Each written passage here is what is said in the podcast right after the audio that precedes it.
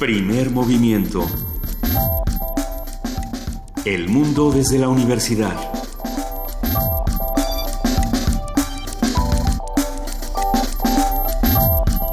Son las 7 de la mañana con 6 minutos de este martes 31 de enero. Este mes está llegando a su fin, pero primer movimiento apenas comienza. Querida Juana Inés de ESA, muy buenos días. Buenos días, Luisa Iglesias. En efecto, vamos comenzando. En esta mañana que amanecemos ya con los últimos días de la, bueno, con las últimas horas de la Constitución para la escritura y la entrega de la Constitución en la Ciudad de México, aparentemente logran ponerse de acuerdo. Hay asuntos, eh, eh, hoy vienen los titulares de algunos periódicos que no pasaron ciertas cosas que, que, eh, que propuso el jefe de gobierno Mancera, pero entre ellas está, por ejemplo, la renta básica, que fue un tema del que hablamos aquí y que habrá que retomar porque económica y socialmente es un tema interesante. Y, lo que sucede con la Constitución y con el constituyente de la Ciudad de México es que muchos de los temas son muy vistosos, por así decirlo, ¿no? Cuando se habla de eutanasia, de matrimonio igualitario, cuando se habla de, la interrupción legal del embarazo, y hay muchos otros que también están a discusión y que no hemos estado quizá atendiendo eh, eh, o dándole seguimiento a lo que a lo que ocurre, pero hoy llega a su fin esta discusión y vamos a ver en qué quedó. Vamos a ver en qué quedó, vamos a ver qué resulta y para qué nos sirve la Constitución de la Ciudad de México. Lo estaremos platicando en próximos días. Por lo pronto, el día de hoy, Luisa Iglesias, bueno, también despertamos con la noticia, o nos dormimos ayer con la noticia de que eh, la, la que era encargada del despacho, digamos, de la Procuraduría General de Justicia de Estados Unidos, la Attorney General, que era Sally Yates, se opuso a este a lo que se ha llamado la prohibición a los musulmanes para entrar a Estados Unidos. La, nueva traidora, como le llama Donald Trump. Pues, sí, pues justamente ayer le, la cesó de sus funciones por haberse opuesto a, esta idea del de prohibirle la entrada a gente de siete países, de, sobre todo de religión musulmana, pero que no necesariamente, lo platicamos ayer con Moisés Garduño, y que no necesariamente son los países que, que más tendrían que preocuparles en términos estratégicos y de seguridad, pero se opone esta mujer, Sally Yates, y la, la, echan. Eh, parece ser que hoy mismo van a ratificar al nuevo al nuevo procurador, vamos viendo. Y, y, es interesante leer las reacciones en redes sociales y de distintos analistas que dicen, bueno, esto recuerda a tiempos de Nixon, ¿no? Qué, qué cosa tan extraña. Sin embargo, Vamos a ver qué pasa, porque todo lo que está ocurriendo en Estados Unidos tiene repercusiones no solamente en la política, sino también en la economía, que es algo que hemos platicado mucho aquí en este programa. Y, sucede que estas decisiones de Donald Trump no le están gustando tanto al sector económico internacional y bueno, las reacciones eh, no se han no se han hecho esperar. Entonces vamos a ver qué está pasando porque eh, hoy el peso no amaneció tan mal. Amaneció como 10 centavos, un poco menos mal.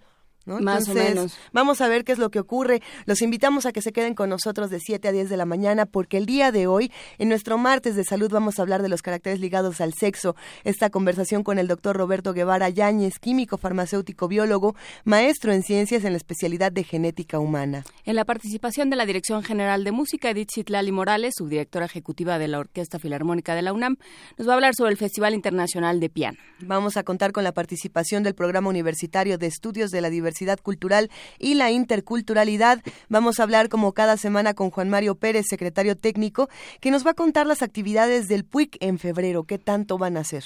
En nuestra nota nacional, Distopía Mexicana, vamos a platicar con Lorenzo Meyer, como cada 15 días. Martes de Meyer. Martes de Meyer, vamos a hablar de este libro que lanza eh, Lorenzo Meyer al mercado y que se llama justamente así, Distopía Mexicana. Vamos a platicar con él. Él, como saben, es profesor investigador universitario cuyo interés se ha centrado en la historia política mexicana del siglo XX a la actualidad. ¿A quién le toca la poesía necesaria el día de hoy, Juana Inés? ¿Te toca a ti? ¿Me toca a mí? toca a ti o le toca a algún querido radio escucha que no le han querido entrar al, al reto. Entren, estamos en primer movimiento unam.gmail.com. Mándenos en un archivo de audio que pueden hacer con su teléfono eh, un poema que puede ser hasta de su autoría, que de hecho alguien nos mandó un poema de su autoría que podríamos retomar el día de hoy, lo vamos, lo vamos a buscar, pero bueno, tenemos todavía más cosas que discutir en este programa, Juana Inés, tenemos una mesa interesante. Claro que sí, eh, vamos a platicar de para qué sirve la migración, tanta discusión sobre si las fronteras, no las fronteras, bueno, qué se pierde o qué se gana con la migración, vamos a platicar con José Nippen, ella es investigadora y coordinadora del proyecto de migración en Fundar, Centro de Análisis e Investigación, maestra en Relaciones Internacionales de la, Universidad de En los Países Bajos. Y con la doctora Aletia Fernández de la Reguera, y es investigadora del Centro de Investigaciones y Estudios de Género de la UNAM. Y bueno, primer movimiento cierra esta mañana con la participación del Programa Universitario de Estrategias para la Sustentabilidad, el PUES, y vamos a hablar con Mireya Imas, directora de este programa universitario que habla sobre la ciencia, una luz en la oscuridad, de estas participaciones que siempre nos dejan eh, helados para bien. Así que los invitamos a que se queden con nosotros aquí en Radio UNAM. Tenemos unas notas por aquí que vamos a ir compartiendo, la del Día de la No Violencia, por ejemplo. Las islas de Ciudad Universitaria fueron sede de la conmemoración del Día de la No Violencia en el marco del aniversario luctuoso de Mahatma Gandhi. La doctora Nelia Tello, académica de la Escuela Nacional de Trabajo Social de la UNAM, dijo que vivimos en una sociedad jerárquica y estructurada para imponer la voluntad de uno sobre el otro. La información la tiene nuestra compañera Dulce García.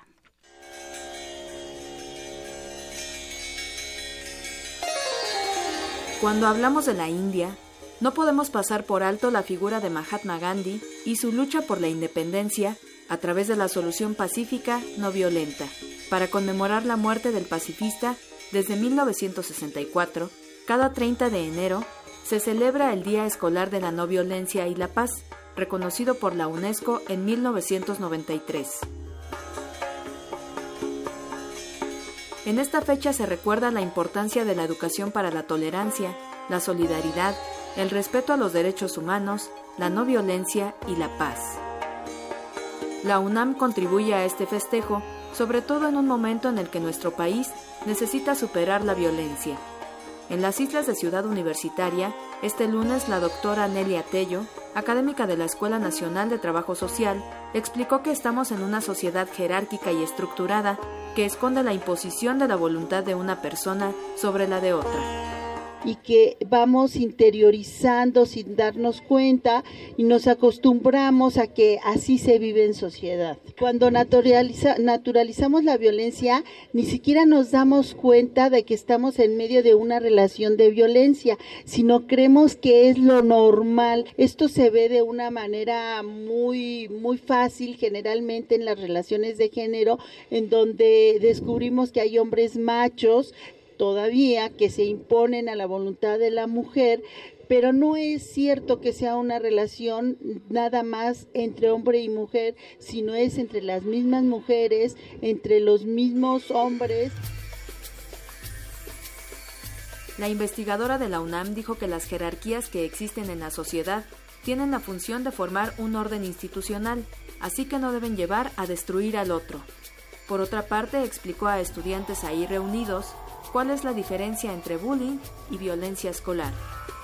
Bullying es, un proceso de origen psicosocial en donde dos personas se enganchan emocionalmente y una, como decimos así vulgarmente, se pone de pechito y la otra abusa, pero allí sí hay una destrucción psicológica que debería de ser atendida inmediatamente.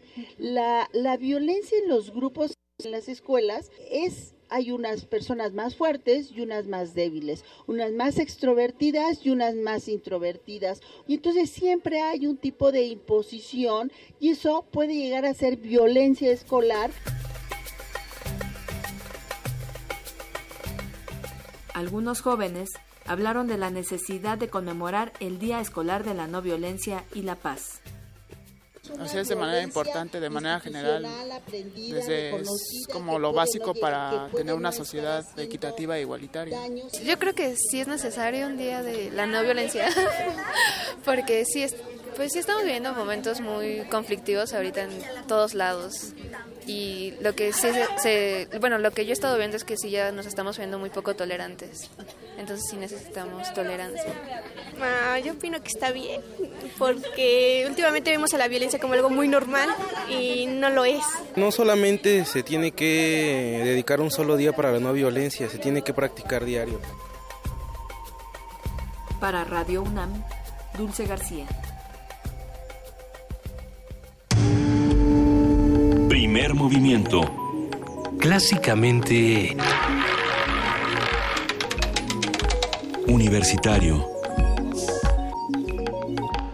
Y si usted se despertó esta mañana, llevaba mucha prisa y se pegó en, en, el rostro con la puerta de su coche, tenga cuidado, llegue, llegue bien a su destino, eh, maneje con calma, no hay tanto tránsito, o bueno, sí hay mucho, pero maneje con calma.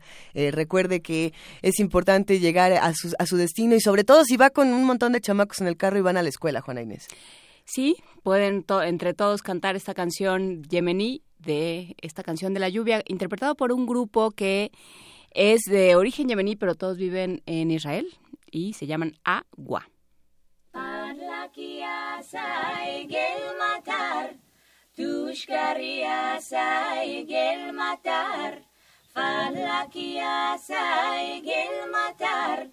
تشكر يا سايق المطر تحمد يا سايق المطر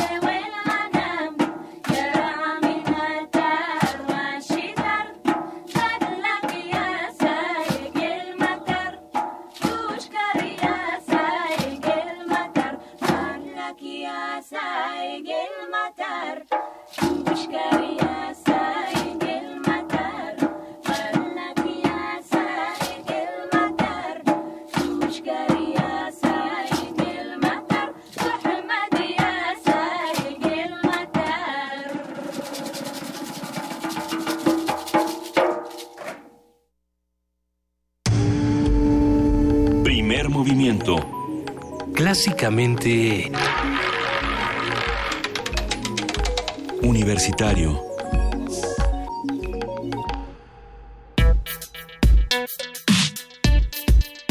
Martes de Salud.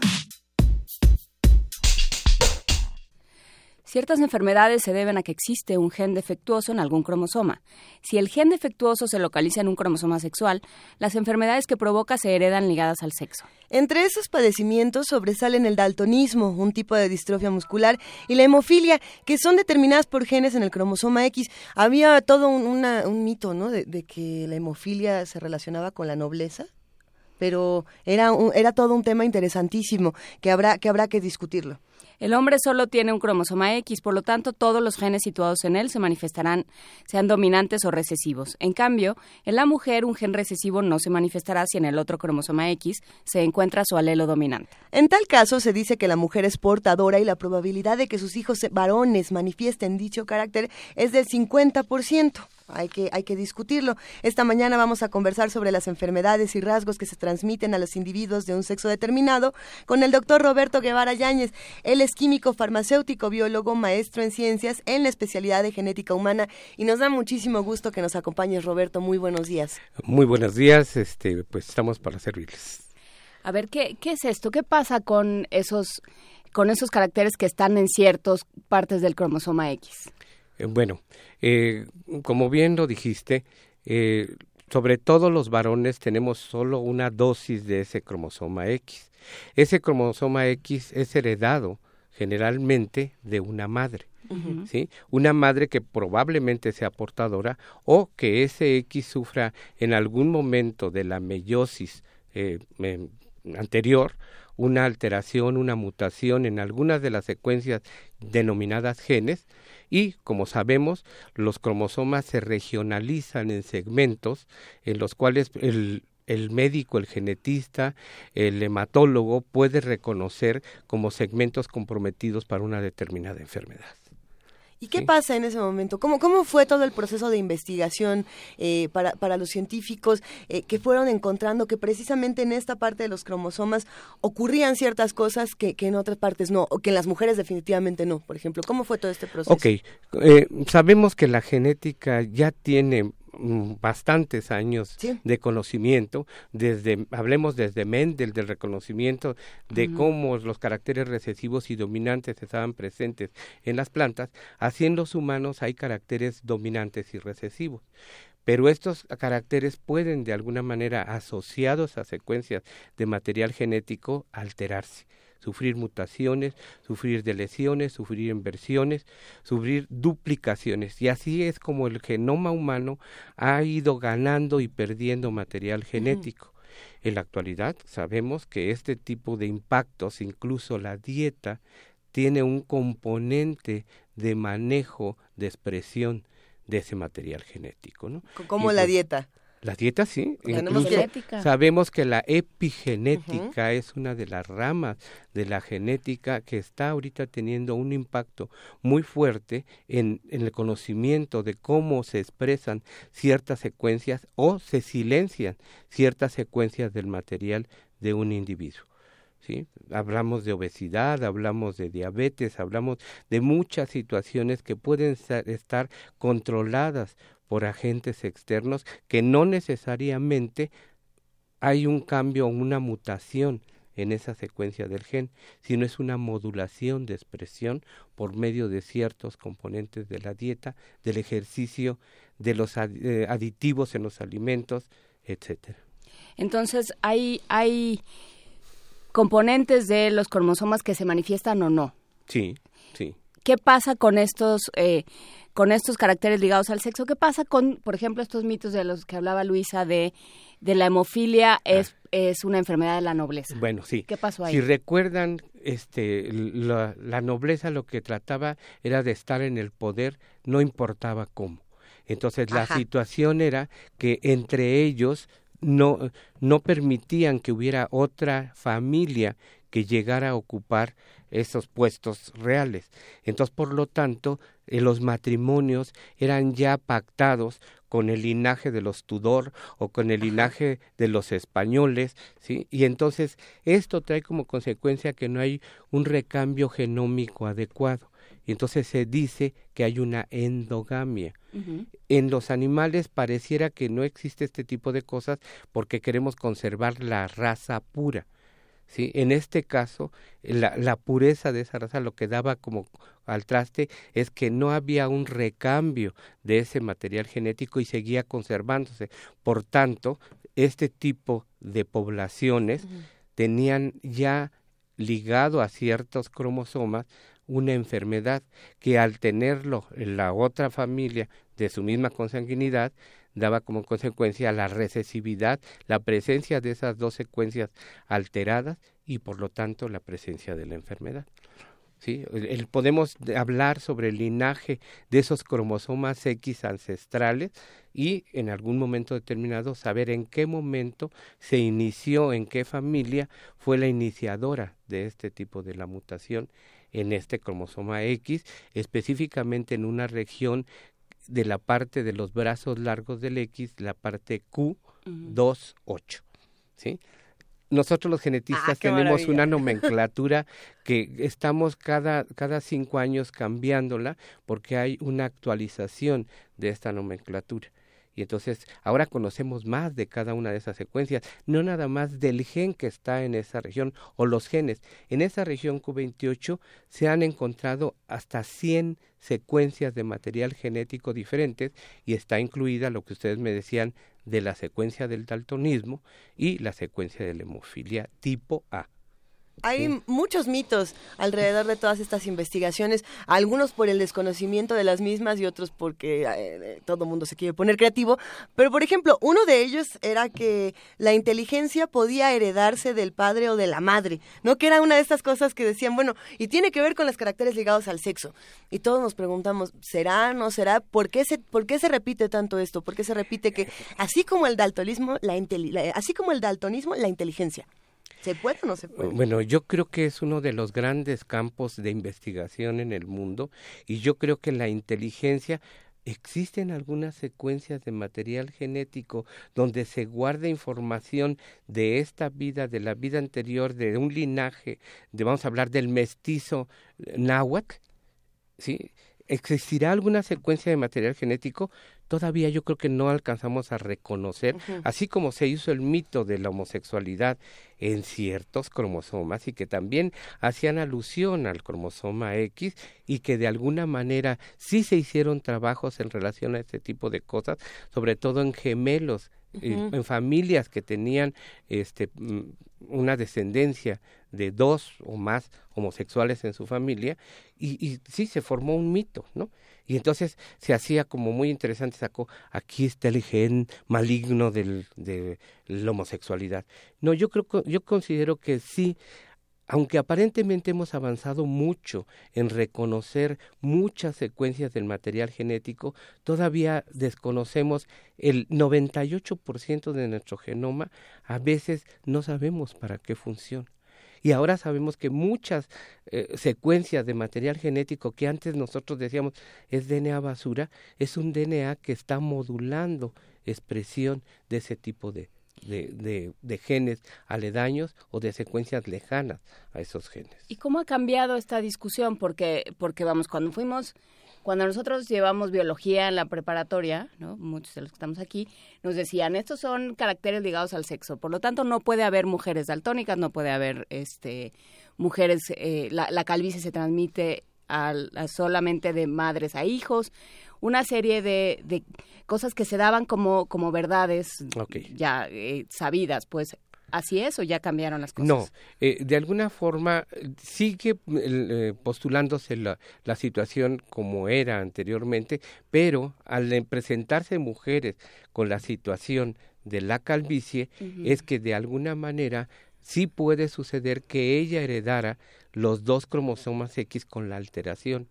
Y aunque uno de los dos por inactivación del X, ya que la mujer inactiva no todas las secuencias de los genes del cromosoma X y a determinado tiempo de la embriogénesis.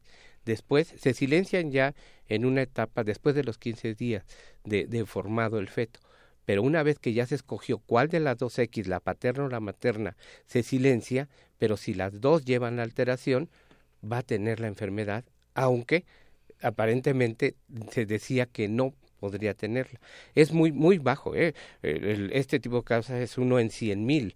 Pero en ese uno en cien mil puede haber, por ejemplo, mujeres daltónicas. Sí, sí, sí, sí. Ah. Sí, sí, porque además, obviamente, la región es en Q11, Q12, es muy abajito de donde tiene la constricción eh, primaria la, el cromosoma X, que es el centrómero. Abajito de esto está esa región y más abajito está una región que va a codificar el silenciamiento de la otra, del otro cromosoma X, que se llama el gen CIST.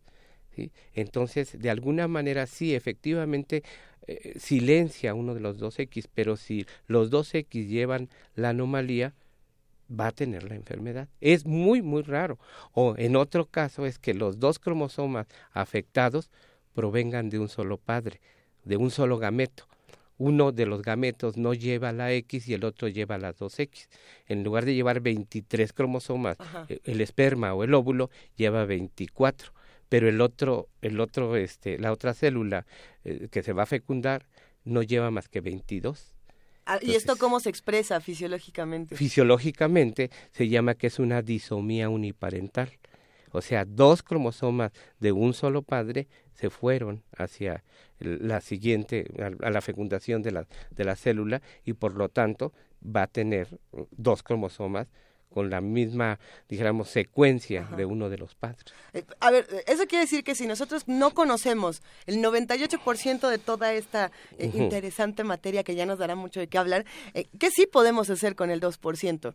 ¿Que, ¿Hasta ah, dónde? ¿Cuáles son los límites de ese 2%? Ok, ok. Eso está interesantísimo. Sí, yo considero que, sí, considero que, como le platicaba en unos momentos antes, una de las ramas que es la genética en nuestro país está como por un lado, ¿sí? Como que no se le da la importancia que es en realidad la genética. La genética está metida en la mayoría de las ramas médicas, llámese hematología, oncología, pediatría, ginecología, biología de la reproducción, dermatología, lo que quieran, ¿sí? Oftalmo, ¿sí?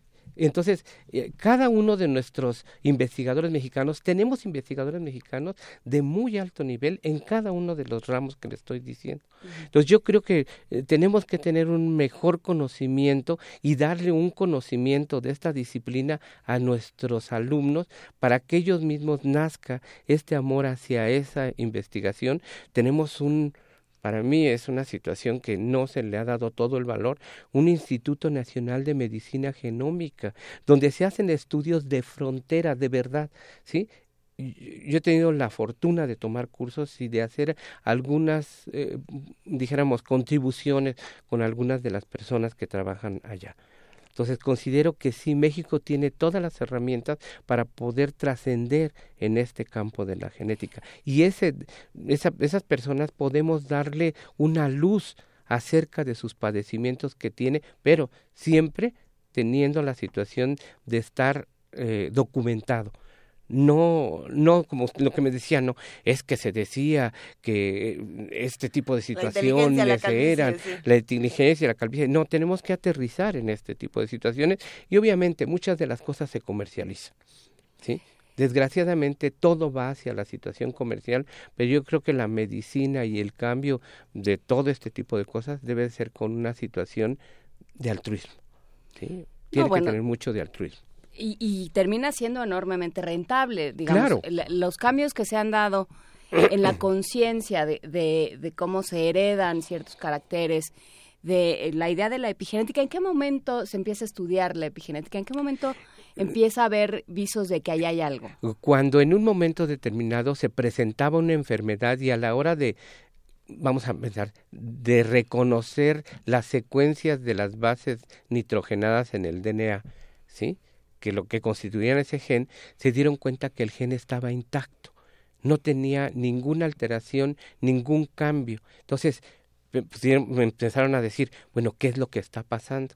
Y entonces se dieron cuenta que el material en donde, dijéramos, se anida el DNA, que son las histonas, que son las proteínas que recubren, ¿sí? O que están, que están sosteniendo este DNA, pueden cambiar algunos aminoácidos, pueden acetilarse, ubiquitinarse, ¿sí? Y entonces esto hace que la hebra, toda esa, donde está contenida esa hebra de DNA, se relaje o se compacte y no permita o permita la expresión cuando no debe de tenerla.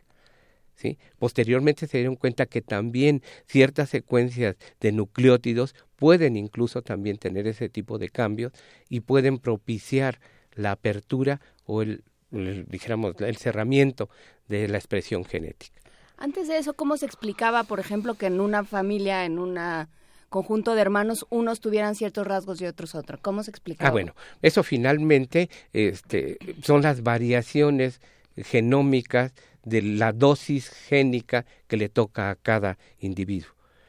Podemos decir que todas las trisomías 21, hablando de una trisomía regular, que quiere decir que tienen los tres cromosomas libres, todos los Down van a, van a compartir ciertas características, pero no todos los Down son iguales. Y ahorita con la ciencia como la estamos teniendo, ningún Down es igual, porque la dosis génica que le dio en cada situación de la competencia de, ¿cómo se llama?, esperma óvulo, la dosis que le dio del complemento de los cromosomas autosómicos o de los cromosomas sexuales varía en cada célula.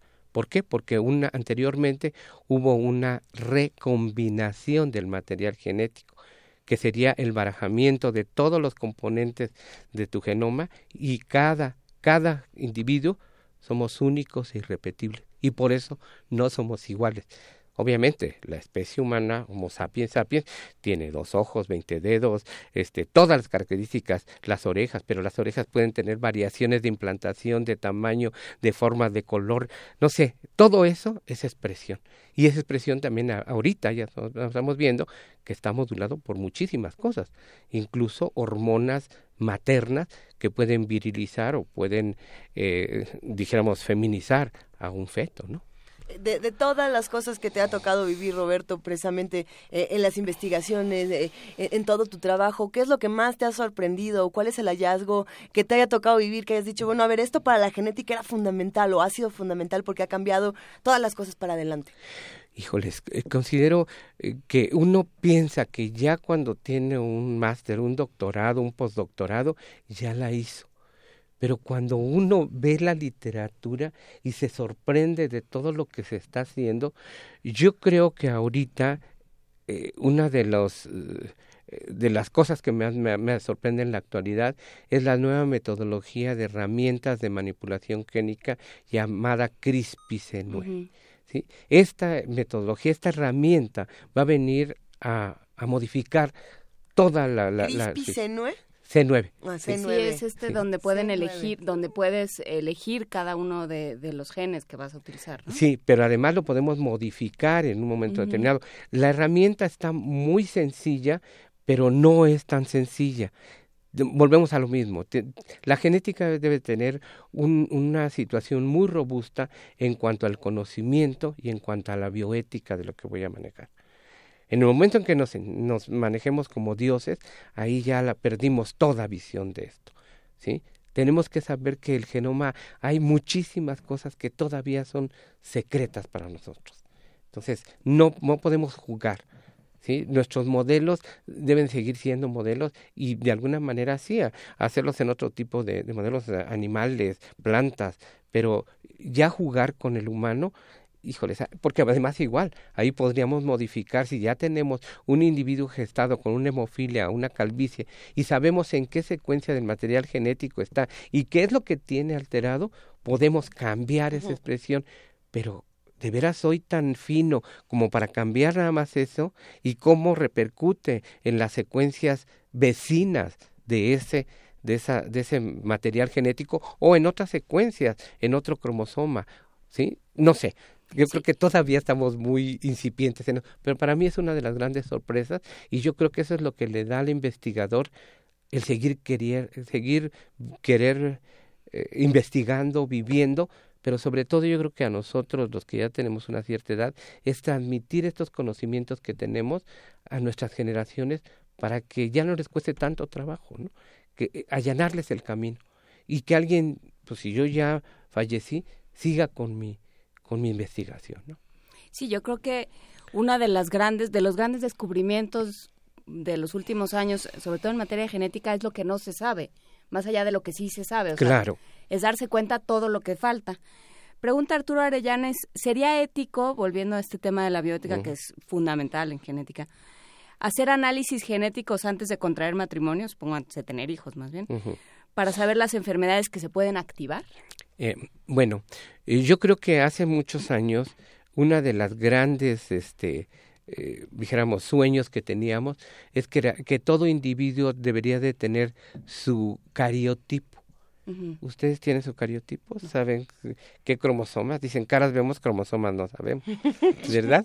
Entonces, yo creo, yo creo que, bueno, hay veces que si yo no quiero averiguar, ¿sí? Pero si, si sabemos, bueno, esto es la, la, la dosis génica que me dio mi papá y mi mamá.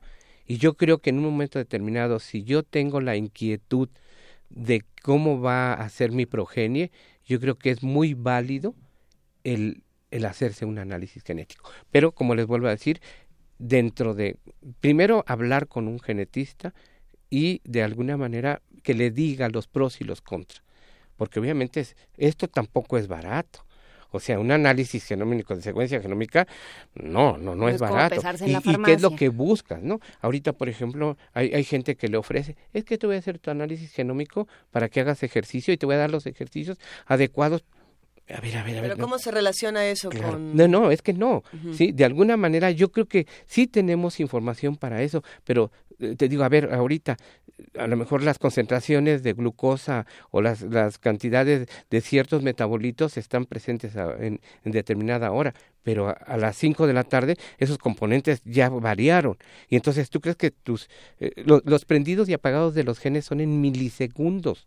¿sí? Entonces, no considero que este tipo de cosas, yo te pueda hacer un perfil eh, este, genómico para toda tu vida. ¿sí? Una cosa tan, tan simple, bueno, no tan simple y tan compleja, Sí. ¿sí? la desestabilización telomérica para el envejecimiento. Otro tema fascinante. ¿sí? ¿A quién no nos gustaría vivir 200 años? Pero con este cuerpo, con esta capacidad intelectual, con esta fortaleza, ¿no? Con esta lucidez. No se ha podido hacer, ¿verdad? Y están intentándolo. Bueno, salvo Fidel Velázquez. que con eso sí lo Nos lograron. duró. Nos duró, pero también porque se, Sí. lo usaba poco, digamos. Sí. Pero, por ejemplo, pensando en experimentos, hay uno que me, me llamó muchísimo la atención la semana pasada. Yo no, no sé, y me pregunto qué tan pertinente es esta investigación y qué tanto se mete en los terrenos de, de, de la bioética, de la química y demás. Pero a ver, este asunto de que los científicos en California eh, generaron una suerte de híbrido, mitad humano, mitad cerdo, en... No, no, o sea, no, no un humano así Sí, sí, sí, completo, sí. En, en- en embrión, vamos a decirlo así. Y, y se genera una polémica tremenda. Y dijeron, bueno, es que esto es algo que no se tendría que estar trabajando desde la ciencia. Y había quienes dijeron, no, bueno, sí, porque esto tiene que ver con generación de órganos, por ejemplo, y con curar otro tipo de padecimientos. Y otros decían, bueno, lo, lo de siempre. ¿Qué pasó con esta noticia? Bueno, eh, yo considero que volvemos a lo mismo, ¿no? Eh, en una situación eh, no hay no hay un límite en, en ciertos em, áreas de la ciencia y si no existe ese límite yo puedo hacer lo que quiera, ¿sí? Simplemente la modificación de nuestras plantas transgénicas que eh, a Monsanto de alguna manera se le pone la cruz, ¿no? En un momento determinado, ¿qué tanto yo estoy jugando a Dios con algunas especies? ¿Por qué? Porque quiero alimentar a una serie de individuos hambrientos. Y estas modificaciones en el genoma de ciertos organismos va a traer consecuencias de, de alguna manera bueno, además de dónde tomaron el material genético, a lo mejor de mi misma materia, de mi genoma, extraje el DNA y de ahí lo hibridé hacia este, y entonces, pues finalmente es, es mi hijo, ¿no? Mi hijo cerdo, mi hijo mitad cerdo, ¿no? Ajá. O sea, ¿hasta dónde llega este tipo de situaciones? Y estamos diciendo, es a lo mejor ciencia ficción, a lo mejor lo hicieron de otra manera, qué genes tomaron de, del humano, qué genes tomaron del cerdo. Obviamente tenemos una compatibilidad muy alta. Durante mucho tiempo, muchos órganos del cerdo se tomaron e incluso se extrajeron este, sustancias que eran muy parecidas para el, Sí. la, la enfermedad del humano, ¿no? Y con eso curaron a muchas enfermedades del humano. El corazón es muy parecido, ¿no? Pero obviamente hay, hay ciertos límites de frontera que el mismo cuerpo rechaza, porque ahora vamos a hablar de otra región, el complejo mayor distocompatibilidad en los brazos cortos del cromosoma 6. Es toda una historia en manos de una investigadora maravillosa, Clara Godoreski, ¿sí? que es una investigadora mexicana que, que Que ha estado con nosotros, sí. Ah, pues hablando bueno, de trasplante sí. de médula. Ok, sí, pe- pero ese es uno de sus eh, logros, pero eh, hablemos de otras cosas que ha hecho ella, ¿no? Eh, es, es la reina, para mí es una persona muy connotada de dentro del campo de la de la genética en esta situación de histocompatibilidad, ¿no? Es, eh, el, el animal es, es compatible con nosotros, hay muchas cosas que no van a hacer y eso trae el rechazo y simplemente el trasplante de médula ósea. ¿sí? Estamos tomando ciertos componentes, pero además silenciamos la expresión de- del aparato inmunológico del individuo para poder que, que lo acepte, o sea, lo engañamos, ¿sí? O sea, de alguna manera hay muchas cosas y bueno, hay veces que pega, hay veces que no pega. Y la genética da fe de ese tipo de situaciones con ciertas pruebas que hace en el laboratorio. Pues Buenísimo. sí, se quedan muchas cosas. Pregunta Diana Elguera, ¿qué tan lejos estamos de la película Gataca? Pues no tan no, lejos. no, Qué bueno que siempre sale Gataca en estas conversaciones. Sí, y yo creo que es una, una película que es de alguna manera un clásico, pero que de, sí nos enfrenta a una situación, es ética otra vez, ¿no? ¿Qué tan ético fue que aquel que, que quería seguir le, le cambió ciertas, dijéramos, eh, pues darle su orina o darle eh, la, la, la, huella digital en este tipo de, de situaciones. Pero ahí es una situación muy sí saben que es Gataca, ¿no? Son los la, son las letras de los nucleótidos que no son los cuatro, sí, son guanina, adenina, timina, sí, eh, pero de alguna manera no es lo mismo tenerlos en esa Gataca a cambiar la posición de ellos en una secuencia del genoma. La expresión va a dar otra, o la, la, lectura de esas letras va a dar otro tipo de, de información. ¿Con qué reflexiones finales nos podemos quedar en esta conversación, Roberto? Pues yo creo que fue muy enriquecedor, sobre todo, no sé, para los oyentes, pero para mí fue una experiencia enormemente grata que de alguna manera pregunten situaciones de compromiso en nuestro país. Esa es otra cosa muy importante, porque podemos venirnos a divertir y venir a, yo vengo a venir a platicar de todas mis experiencias en la genética, que tanto los logros científicos como los logros de alguna manera personales, pero de gusto, están presentes. Eh, yo creo que se queda abierta este tipo de cosas. Hay que buscar a las personas adecuadas. Eh, hay muchas gentes muy connotadas en México en el campo de, la genética, en el campo de la embriología, en el campo, en el campo de la medicina experimental, que pueden ayudarnos, ¿no? Pero ¿Dónde lo encontramos, doctor? Si alguien quiere preguntarle más o trabajar este, con Yo soy el director del Laboratorios Biogen. Eh, es un laboratorio certificado bajo la norma ISO. Yo soy también estoy certificado por el Consejo Mexicano de Especialistas en Genética. Estamos aquí muy cerca en la calle de Vertis 247. Estamos en el local A y hacemos una serie de pruebas tanto citogenéticas, citogenéticas moleculares como moleculares para beneficio de muchas áreas de, de padecimientos ginecológicos, hematológicos, eh, de cáncer. O sea, tenemos mucha, un menú muy, muy eh, rico en un menú genético muy sabroso. Sí. pues muchísimas gracias, doctor Roberto fue, Fue un gusto y muchísimas gracias. ¿eh? Felicidades a su auditorio. Vuelvan pronto, muchas gracias. Muchas gracias, doctor Roberto Guevara Yáñez. Él es químico farmacéutico biólogo, maestro en ciencias en la especialidad de genética humana ha trabajado en investigación y diagnóstico clínico con técnicas de citogenética y biología molecular en el Centro Médico Nacional, varios hospitales de lista y ahora está en el laboratorio de Biogen. Gracias por estar con nosotros esta mañana. Muchas gracias, hasta luego. Y hablando de variaciones, a ver, ¿qué vamos a escuchar en este momento? Área de las variaciones de Goldberg, encargadas a Bach por el conde Hijo, a ver, Frida Saldívar se, se, puso muy exquisita con esta selección musical. ¡Qué maravilla! Hermann Karl von Kaiserling. Vamos a escucharlo.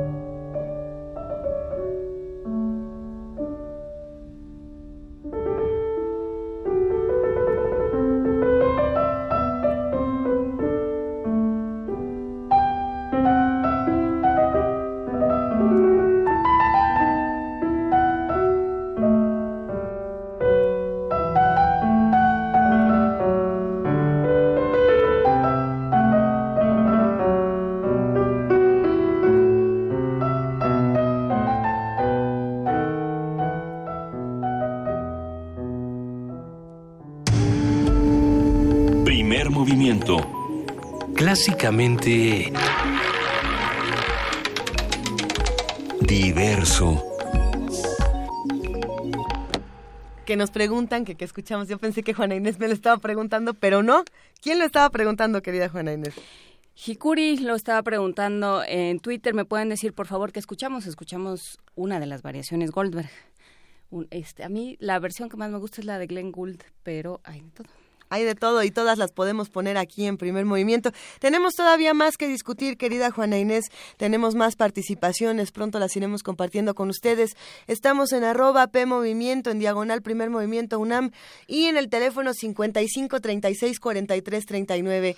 En este momento ya se encuentra en la línea Edith Citlali Morales, subdirectora ejecutiva de la OFUNAM. Queridísima Edith, muy buenos días. Querida Juana Inés, Luisa, ¿cómo están, chicas guapas? Buenos días. Buenos días, Buenos días.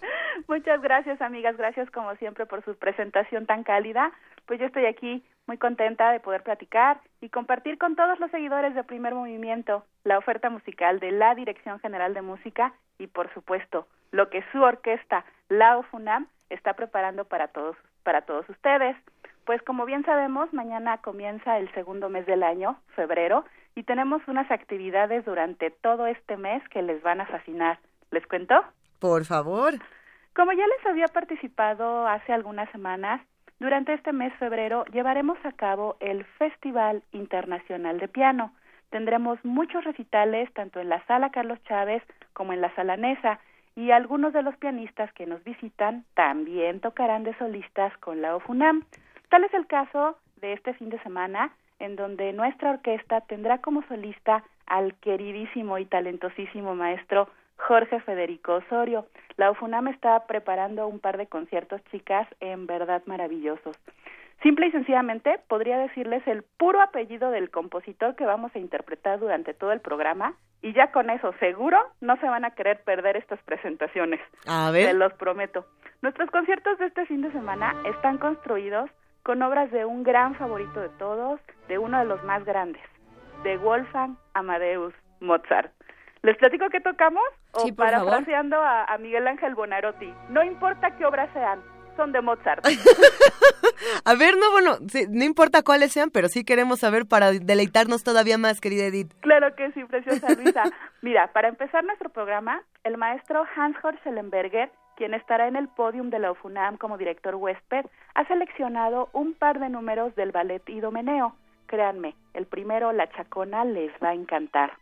Después de esta probadita de música de ballet, como les comentaba hace un momento, la OFUNAM se engalana con la presencia del maestro Jorge Federico Osorio y juntos interpretarán, yo creo que el concierto para piano más famoso de Mozart, el número 21. Yo no sé qué opinen todos los seguidores de Primer Movimiento y ustedes, Juana Inés Luisa, pero realmente este trabajo de Mozart a mí me parece que es delicioso. Todo el concierto de principio a fin es una maravilla, es de mis conciertos favoritos, así desde el principio hasta el final. Pero bueno, siempre el segundo movimiento se ha vuelto una de las, uno de los fragmentos más conocidos y más escuchados de este compositor austriaco. Estoy segura que disfrutaremos muchísimo el talento y la interpretación, la musicalidad del maestro Osorio al lado de la OFUNAM. Y para finalizar nuestro tercer concierto de temporada, interpretaremos la Sinfonía número 38, conocida como Sinfonía Praga. ¿Qué les parece? Nos parece muy bien y, dan muchas ganas de ir. ¿Cuándo es? ¿Dónde? ¿Dónde claro están los boletos? Claro que sí, Juana Inés. Mira, antes de recordarles los, los horarios de la OFUNAM, quiero contarles rápidamente qué es lo que encierra este festival de piano que nos tiene tan emocionados en la Dirección General de Música. Vienen reconocidos intérpretes de Rusia, de Japón, de España, de República Checa, por supuesto mexicanos. Durante las próximas cuatro semanas habrá, como les comentaba al principio, recitales los domingos en la sala Carlos Chávez y los miércoles en la sala Nezahualcóyotl. Mañana es, digamos, nuestro concierto, nuestro recital de inauguración y está a cargo también del maestro Jorge Federico Osorio. Interpretará obras de Haydn, de Schubert y me parece que el segundo libro de preludios de Debussy, así que suena súper interesante, está, está increíble. Y bueno, ahora les comparto también que, bueno, tal vez muchos de nosotros, o tal vez no, tomamos clases de piano cuando éramos niños, pero bueno, sobre todo los que los que no tomamos clase de piano cuando éramos niños, alguna vez se han preguntado, Luisa, Juana Inés, qué es una clase maestra, qué es una masterclass, qué le dice un solista, un gran pianista, por ejemplo en este caso el maestro Jorge Federico Osorio, a un alumno avanzado de piano. ¿Alguna vez se han preguntado esto? No, la verdad es que sí, queridísima Edith. Y sobre todo, a mí no me tocó tomar clases de piano, así que sería interesantísimo retomar todo esto. Bueno, pues parte de las actividades de este festival es algo que me parece interesantísimo, es que varios de los pianistas invitados ofrecerán clases magistrales para alumnos avanzados de la Facultad de Música que ya han sido previamente seleccionados. Pero la parte más padre ya no ya no podemos intentar entrar a esto. es que espérame la parte más padre de todo esto es que podemos ir de oyentes. Ah. No importa si somos alumnos de piano o de clarinete o no sabemos nada de música está bien padre porque podemos entrar al recinto a escuchar a saber qué es lo que pasa en una masterclass de piano entonces está está súper interesante porque bueno ya saben aquí en la UNAM siempre somos incluyentes.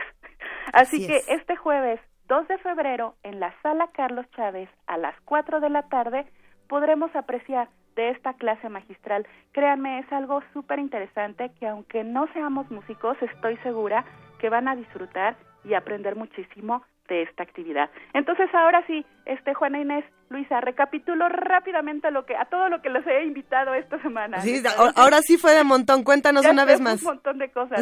Entonces, Mañana miércoles, primero de febrero, a las 20.30 horas, en la sala Nezahualcóyotl, el recital de piano de inauguración de nuestro festival con el maestro Jorge Federico Osorio. El jueves 2 de febrero, a partir de las 4 de la tarde, la clase magistral en la sala Carlos Chávez. Esta actividad es entrada libre, pero el cupo es limitado al aforo del recinto, entonces hay que venirse tempranito para no quedarse afuera.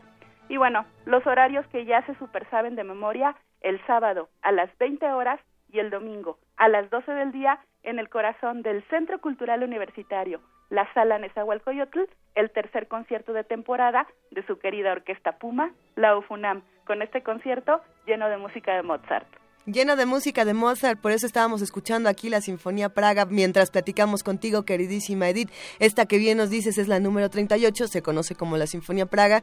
Y bueno, la vamos a escuchar todos juntos este fin de semana. Te mandamos un abrazo gigantesco. Gracias por esta educación sentimental que siempre nos proporcionas junto con la UFUNAM. Muchas gracias, Juana Inés. Luisa, gracias por estar siempre al pendiente de nuestras actividades en verdad, este festival está muy atractivo, muy interesante. Creo que es una excelente oportunidad para todos los universitarios de tener un punto de encuentro para ver qué pasa en otros países con los pianistas. Oye, eh, mande, mande. Es que nos, nos pregunta Armando Cruz por teléfono que se pueden comprar los DVDs de los conciertos de la UFUNAM. Eh, no se pueden comprar, pero los pueden encontrar en este canal súper famoso de internet. ¿En YouTube? en, ¿ese? Así se puede, en YouTube. Sí, sí se puede. ahí está. En YouTube los pueden encontrar. Eh, no estoy segura si desde años anteriores, algunos sí hay, pero estoy segura toda la toda la temporada desde 2015 los pueden encontrar y lo que llevamos ya de esta temporada también los encuentran en este canal. Perfecto, pues que Queda hecha la invitación. Se recuerda que los domingos se retransmite este concierto a las 2 de la tarde en Radio UNAM, a las 12 del día en Radio UNAM. exactamente, a las 12 del día en Radio UNAM y también en TV UNAM y en el canal 22. Perfecto, muchísimas gracias Edith Citlali Morales, coordinadora ejecutiva de la UFUNAM, por estar esta semana y todas con nosotros. Un abrazo. Igualmente, Juana Inés, un beso. Hasta la próxima. Adiós, hasta, luego.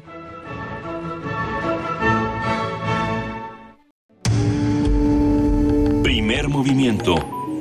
Clásicamente... Universitario.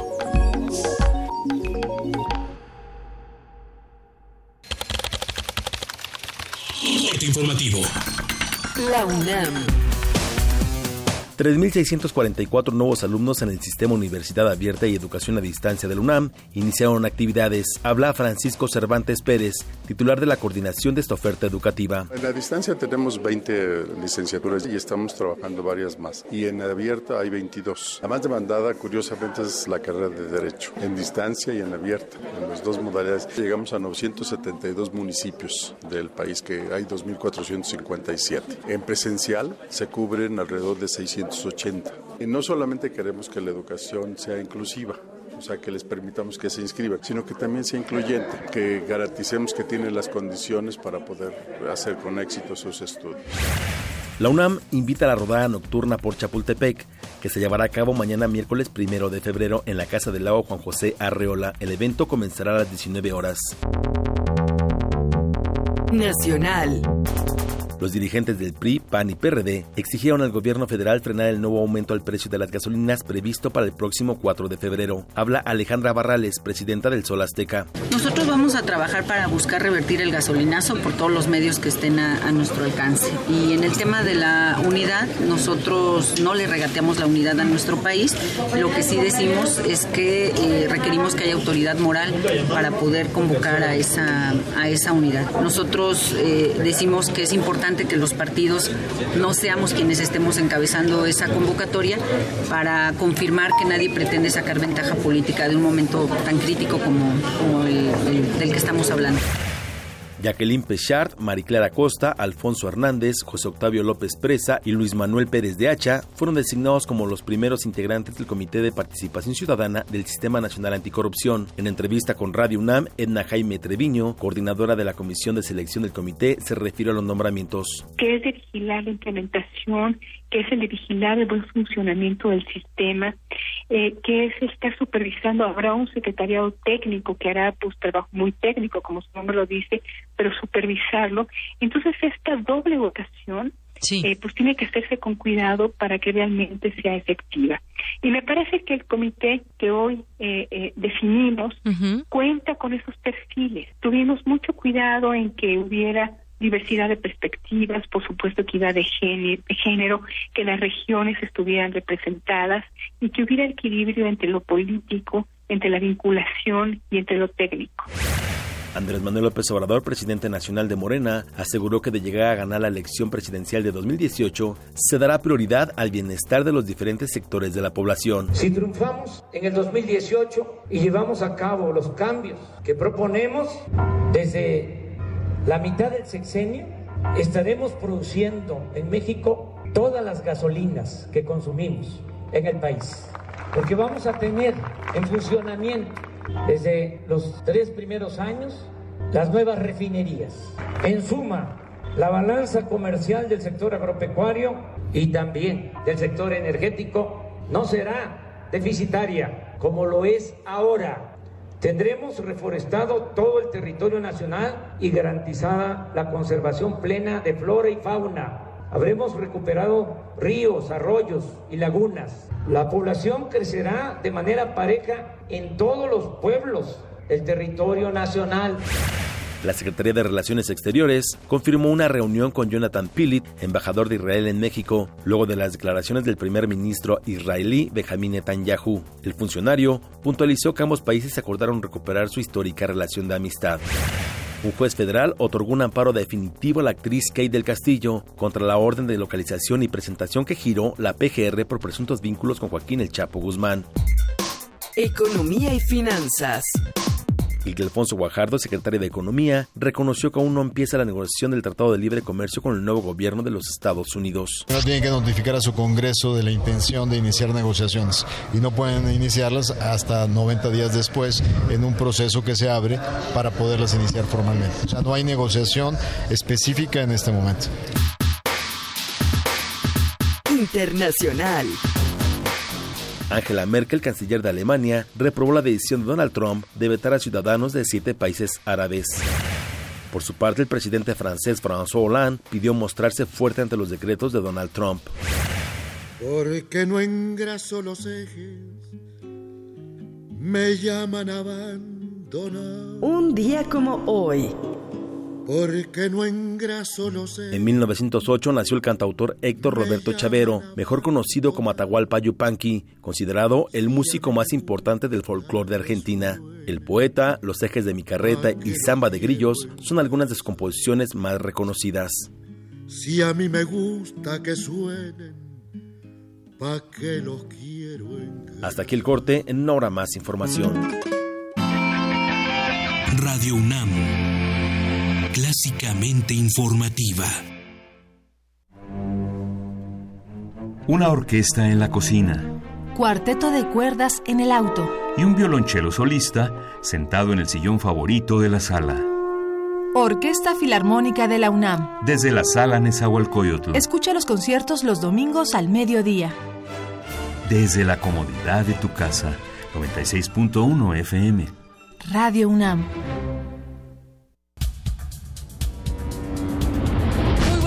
Tardes, bienvenidos sean todos ustedes a Prisma RU por Radio UNAM. Yo soy Deyanira Morán. Esta es la información deportiva. Se homologarán todos los procedimientos. Hasta aquí el reporte. Zarpazo RU. Prisma RU de lunes a viernes. De lunes a viernes. De 1 a 3 de la tarde. Por el 96.1 de Radio UNAM. El desorden es un vaivén de sustancias. El Festival Intersecciones trae para ti la música de Barahunda, jazz que danza en medio del caos. Viernes 3 de febrero a las 21 horas en la sala Julián Carrillo de Radio UNAM. Entrada libre. Ven y déjate llevar por el ritmo.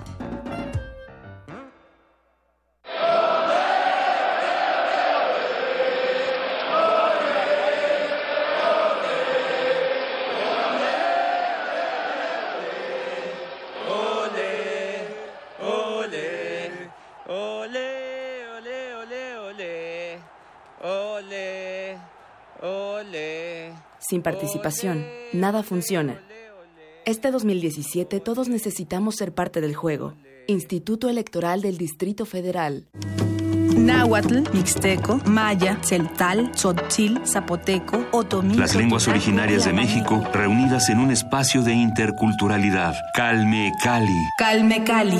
Acompáñanos a conocer las diferentes culturas indígenas de nuestro país en voz de sus hablantes. Todos los jueves a las 10 de la mañana. Retransmisión domingo 15.30 horas. Por el 96.1 de FM.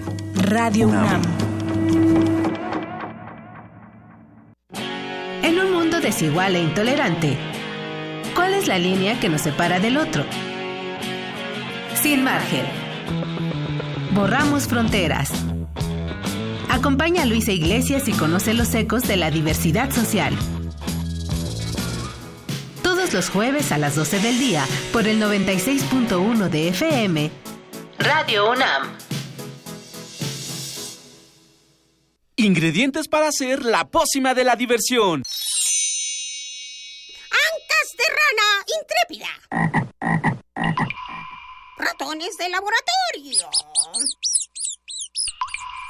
Plumas de pollo creativo.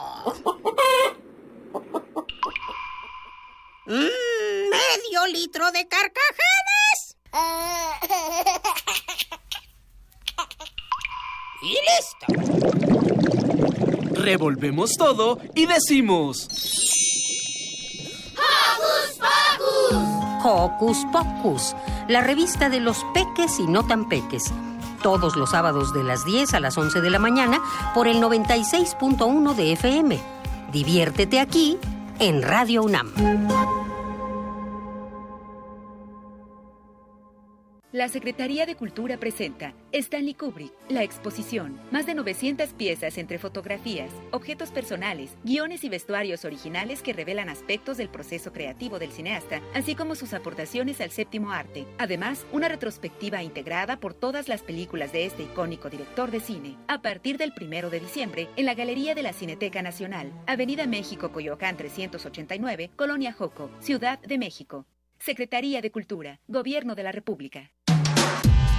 Primer movimiento. Podcast y transmisión en directo en www.radiounam.unam.mx.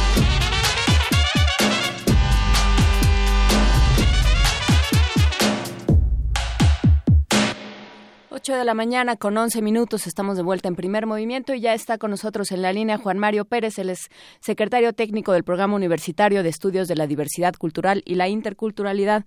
Buenos días, Juan Mario, ¿cómo estás? Muy bien, Juana Inés, buenos días. Buenos días, Lisa. Muy buen día, querido Juan Mario. Hablemos entonces sobre las actividades que están haciendo desde este programa para febrero, que se viene con todo. Pues sí, eh, bueno, eh, febrero y el, el, el, semestre en sí mismo en la Así universidad empieza fuerte y en el programa eh, de la diversidad cultural no es la excepción. Nosotros, bueno, eh, estamos planteando ya desde hace varios años, desde hace 13 años para ser concretos, una estrategia de investigación y educación superior para un mundo culturalmente diverso. Y eso es muy importante mencionarlo en estos momentos de, del llamado al, a, lo nacional, porque no no me gusta decir el llamado al nacionalismo, ¿no? o, al menos al nacionalismo en cuanto a ideología política, ¿no? Pero eh, en, en este aspecto, el programa universitario de estudios de la diversidad cultural eh, tiene buenas noticias. Hemos incrementado el número de becas para los estudiantes eh, indígenas, el sistema de becas para estudiantes indígenas y de pueblos negros de la universidad ha llegado a la cantidad de 880 becas. Esto es un dato muy importante que nos gusta compartir con todo el público de primer movimiento porque este sistema de becas que inició en el año 2004 con 50 becas apenas y que ahora estamos en 880 eh, es el es una de las estrategias del programa y de la universidad en sí mismo para la formación de recursos humanos que, que nuestro país necesita, ¿no? Y también evidentemente para apoyar la formación de cuadros indígenas y de, y de pueblos negros eh, que estén eh, evidentemente preparados para enfrentar los retos también que en sus comunidades, en sus regiones y como pueblos tienen en el día a día.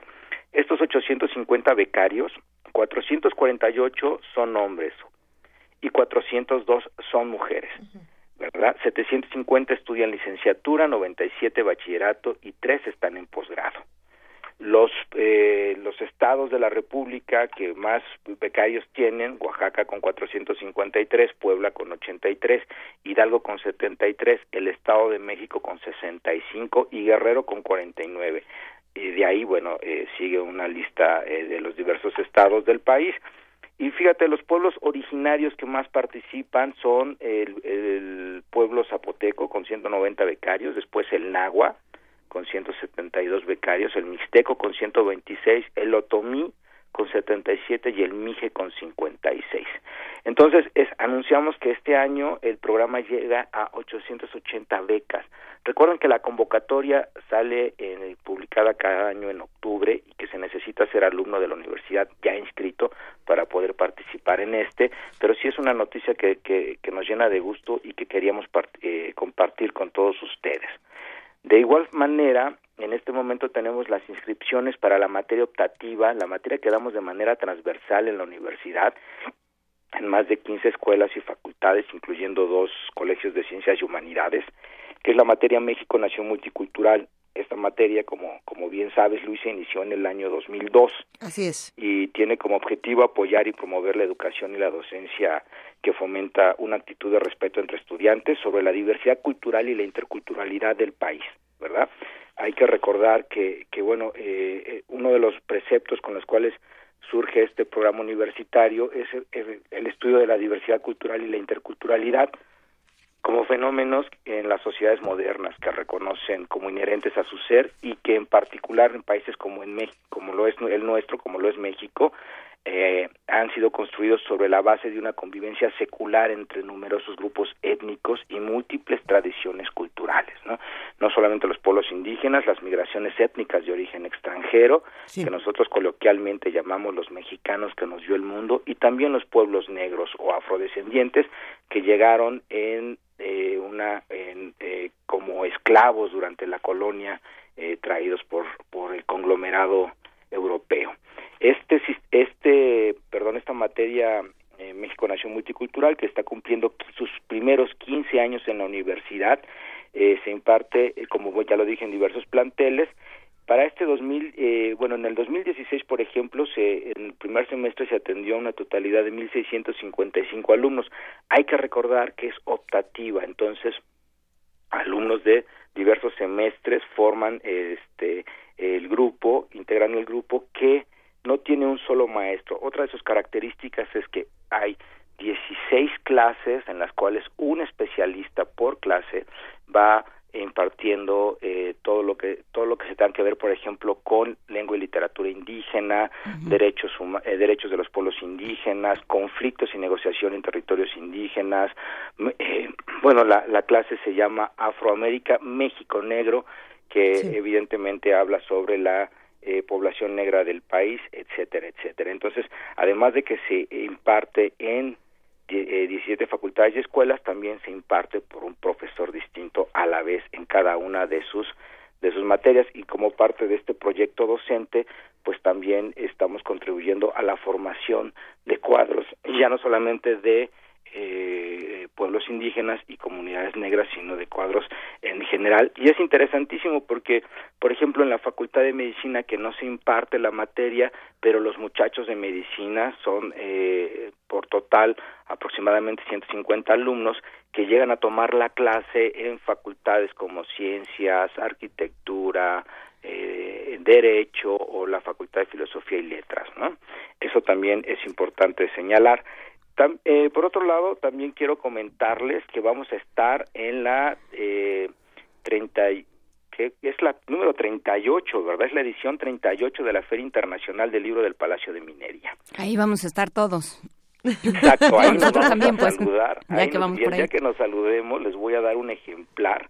Eh, eso- ahorita en este momento, como lo hemos venido platicando la vez anterior, cuando mencioné y abordé lo de el funesto asesinato de, de, de Isidro Valdenegro, o cuando hablamos de eh, la construcción de las minas en, en la Sierra Norte de Puebla, eh, hemos nosotros editado un manual editamos eh, un manual de consulta para población eh, indígena con, con muy buenos resultados.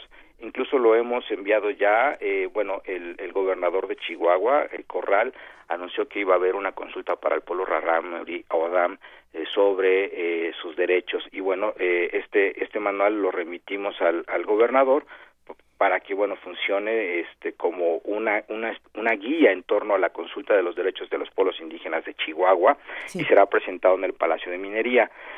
Un libro también importantísimo de la autoría de Margarita Warhols, Recuperar la Dignidad, que es la historia de la Unión de Pueblos y Organizaciones del Estado de Guerrero, Movimiento por el Desarrollo y la Paz Social, la UPAEG, eh, o la Policía Comunitaria de Guerrero. Este es un libro testimonial, Juana Inés, en el cual Margarita Warhols eh, recupera pues este proceso no solamente de formación de la policía comunitaria, sino eh, el proceso también en el cual han enfrentado o enfrentan cotidianamente en, las diversas regiones de Guerrero donde la policía se asienta este para eh, pues luchando contra el crimen organizado, contra la presión del ejército o de la policía munici- policías municipales y estatales eh, que cotidianamente tienen asediadas estas regiones. Y por último, un libro muy bonito que es Doña Rosita Asensio, curandera purépecha, co- del doctor Roberto Campos Navarro. Este libro eh, recupera todo, bueno, no todo, ¿verdad? Pero recupera parte del conocimiento y también narra la historia un poco de la curandera purépecha Rosita Asensio. Es una coedición con Artes de México, es un libro eh, este, editado, es, muy, muy, eh, muy bonito, muy buen papel, buenas tapas, buen diseño y sobre todo que es nos permite conocer o adentrarnos más a la medicina tradicional de los pueblos indígenas y en concreto del, del, pueblo purépecha, ¿no? Por último, los quiero invitar a todos al auditor Arturo Barman del Programa Universitario de Estudios de la Diversidad Cultural. El próximo 21 de febrero, que se conmemora el Día Internacional de la Lengua Materna, tendremos un concierto de blues y poesía indígena en lengua mixteca. Eh, la poeta eh, Newsabi, Celerina Sánchez y el músico de blues Víctor Gali darán eh, un espectáculo, eh, bueno, un espectáculo que tienen montado que se llama Nachica, viaje de poesía Newsabi y blues. Y es, los esperamos a las 5 de la tarde en el auditorio Arturo Barman. A ver, entonces tenemos el concierto en el Arturo Barman de Blues y Poesía Indígena este 21 de febrero a las 5 de la tarde. Tenemos todo lo que nos está ofreciendo, por supuesto, el Programa Universitario de Estudios de la Diversidad Cultural y la Interculturalidad. Y tenemos también todos los libros que se presentan en la Feria del Libro de Minería. ¿Cómo le vamos a hacer para estar en todas estas actividades al mismo tiempo? No, lo sé, Juan Mario también- Pérez. Y además también tienen que inscribirse a la materia optativa en las facultades. Eso. Pero bueno, pueden entrar a www.nacionmulticultural.unam.mx porque la materia optativa, por ejemplo, también ya se da a distancia con, con los amigos de CUAET, se diseñó ya la plataforma en el portal que acabo de dar, bueno, pues, si ustedes están escuchándonos en la ENES Morelia o, estudian en la ENES León o están en cualquier otro de los campus de la universidad y desean inscribirse a la materia optativa, pueden hacerlo también a distancia desde su plataforma. Y en www.nacionmulticultural.unam.mx o en nuestro Facebook o en nuestra cuenta de Twitter pueden ir siguiéndonos y encontrar los vínculos y las relaciones a las diversas conferencias. En abril vamos a tener un congreso muy importante dirigido hacia, o estamos apuntando, hemos puesto en la mira el censo del 2020 y queremos que eh, el INEGI no solamente cuente a la población indígena, sino también cuente a la población negra y lo haga con categorías construidas en conjunto con especialistas y pueblos indígenas, que esa es otra de las bases del programa universitario. Pues eh, de todo esto nos estarás platicando con más detalle. Esperamos Juan Mario Pérez, secretario técnico del programa para la diversidad cultural y la interculturalidad.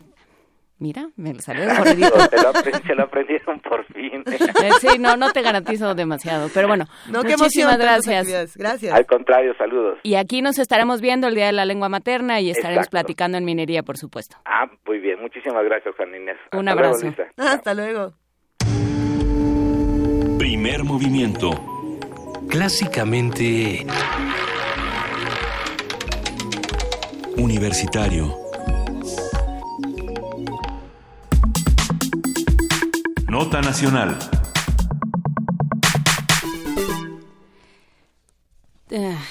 Pues sí, distopía mexicana. En la conclusión de su célebre La crisis de México, ensayo publicado en 1947, Daniel Cosío Villegas advirtió que México iría a la deriva de no reconocerse y remediarse la crisis política y moral en que había caído al iniciarse la consolidación del régimen que sustituyó al porfirista.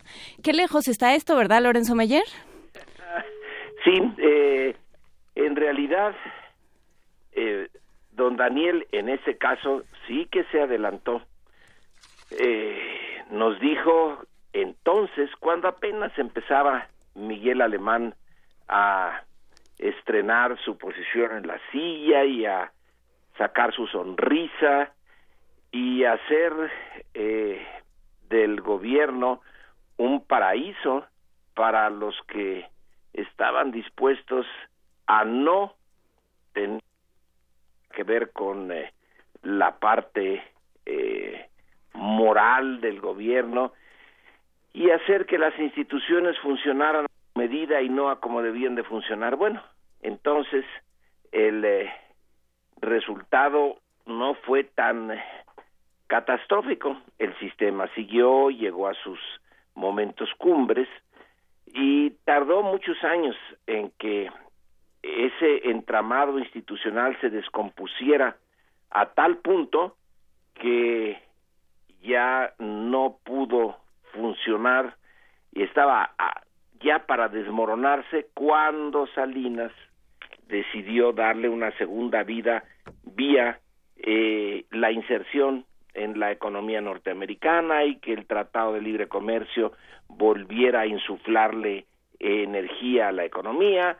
Y bueno, así dando tumbos hemos llegado a la situación actual, en donde yo creo, no sé ustedes qué opinen, se unen dos crisis, una ya bien anunciada, que es la del sistema político eh, cuyas instituciones ya no eh, dan mucho de sí y otra inesperada completamente nos tomó por sorpresa tanto eh, a la clase política como a la sociedad mexicana en general y que es la que nos viene del norte. A la sociedad internacional yo diría eh bueno sí eh, nada más que sí nada más que estamos en casa sí. estamos en casa y ligando las dos instituciones a otros en la sociedad internacional, sus instituciones más o menos siguen funcionando, así que la energía la tienen que poner en resolver el problema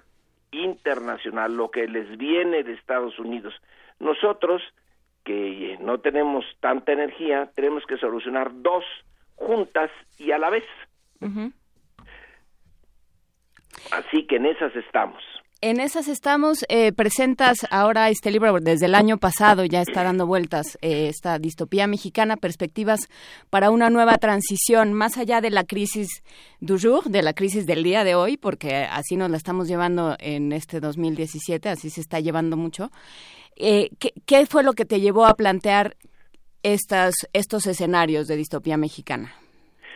Bueno, eh, la distopía como eh, la utopía son eh, eh, situaciones, lugares que no existen, que nunca podrán existir, pero eh, si la distop si la utopía es ese sitio donde una sociedad funciona bien de cabo a rabo y sus habitantes están plenamente dedicados a desarrollar su potencial humano y no a defenderse eh, de otros y a tratar de sobrevivir en el caos, la distopía es exactamente lo opuesto, una sociedad eh, más o menos eh, bien ordenada, pero que está al servicio de lo no humano, de eh, hacer de los eh, ciudadanos no solamente súbditos, sino eh, seres que no pueden, no podrán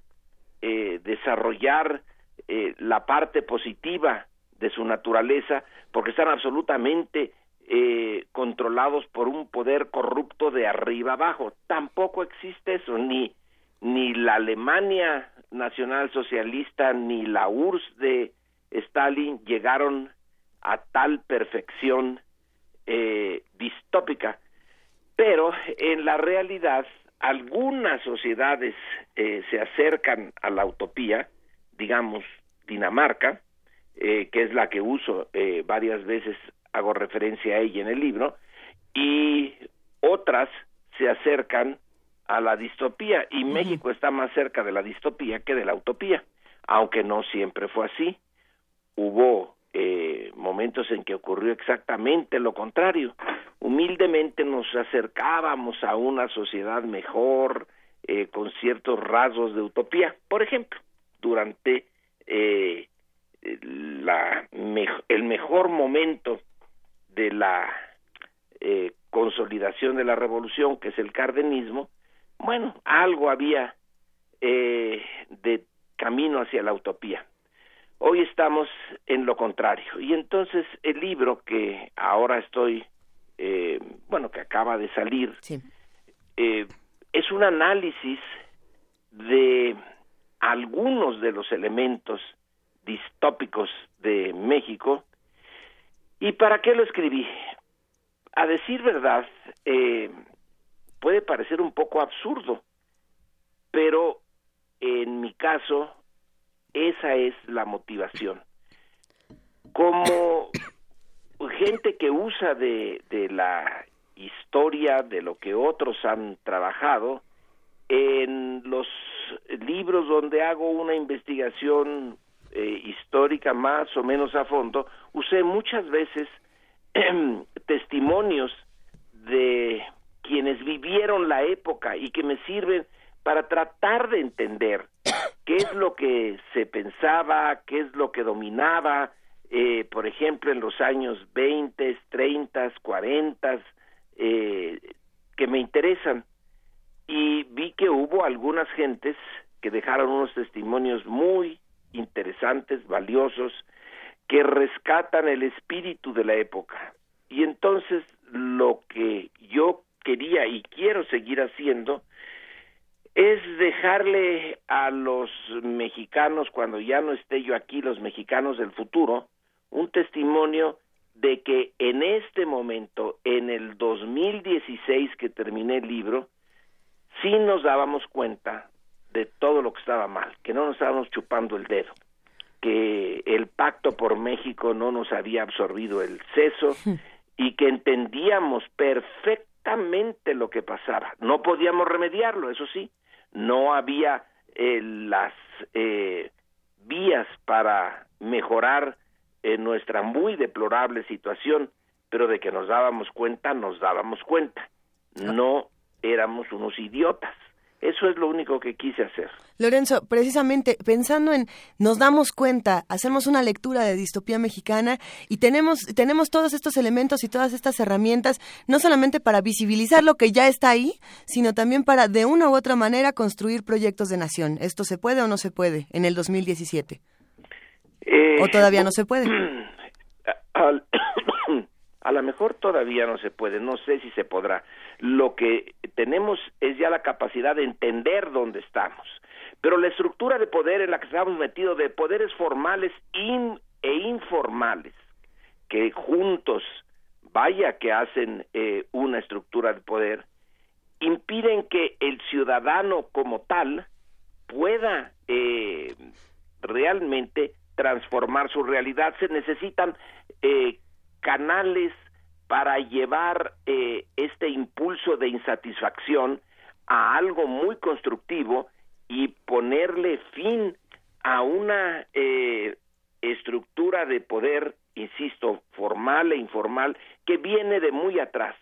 La transición del 2000 resultó un fracaso rotundo. Para la segunda mitad del gobierno de Vicente Fox ya se veía que no iba a funcionar, que quien estaba eh, a cargo de dirigir la transformación de México era entre un inepto, un eh, idiota y un corrupto, eh, como persona y como grupo, y que las cosas iban a salir mal. Con Felipe Calderón salieron ya eh, pésimo. Hoy precisamente eh, en la prensa hay un estudio del CIDE de la manera como se llevó a cabo eh, la guerra contra el narco y era una guerra de exterminio. Bueno, ni el exterminio sirvió.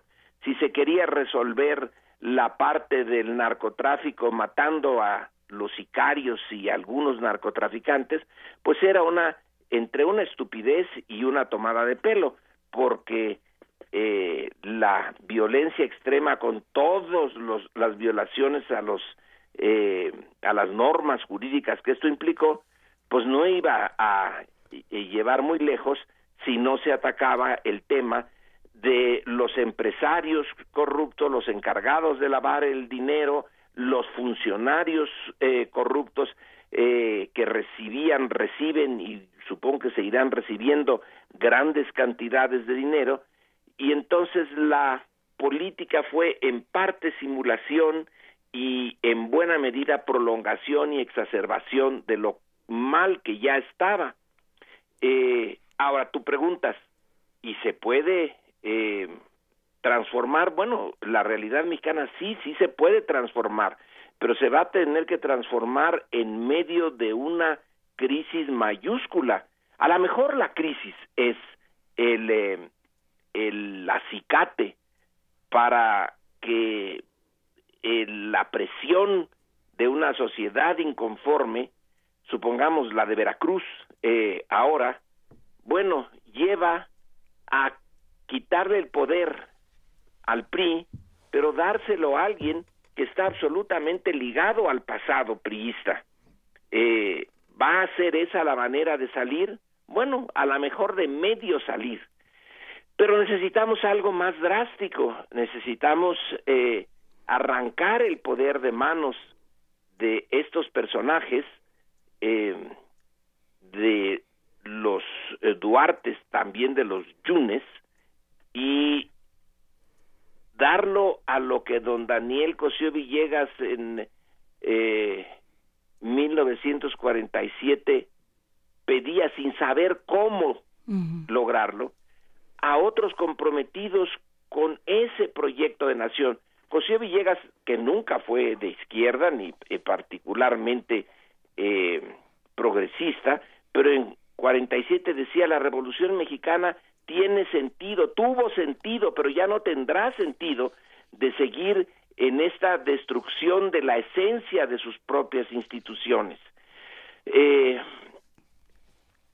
es que ahora ya no sé si la bueno, la Revolución Mexicana, como la Revolución Francesa, siempre será un motivo de inspiración, de estudio, de controversia, pero el nuevo proyecto eh, tendría que tomar las partes positivas de los antiguos intentos de hacer bien las la cosa política e imaginar unos nuevos, porque en el siglo XXI ciertamente ya la eh, reforma agraria como la manera central de transformar a la sociedad mexicana ya quedó atrás.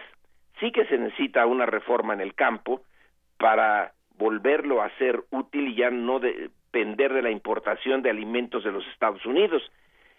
Pero eh, hay que estar a tono con los tiempos. El nuevo proyecto nacional puede tomar la esencia de los proyectos positivos pasados, porque el de la Revolución Mexicana no fue el primero ni el único. Así es. Pero la esencia y las formas sí eh, tendrán que ser eh, distintas. Pero en primer lugar hay que volver a movilizar a la sociedad mexicana, volverle a despertar el deseo eh, de transformarse y la idea de que sí se puede, porque se quedó muerto en varias ocasiones ese espíritu, por ejemplo, que se despertó en 1988 con la insurgencia electoral que eh, despertó el cardenismo. Bueno, el salinismo se encargó de aplastarlo. Hay, eh, ayer escuchaba una, una conversación en la radio pública estadounidense sobre qué, qué había que qué tenía que pasar para que las movilizaciones se volvieran o se tradujeran en política pública. Y una de las cosas que decían era eh, la sociedad civil tiene que localizar aquellas, aquellos puntos de apoyo que tiene, digamos, aquellas herramientas que le dan ventaja.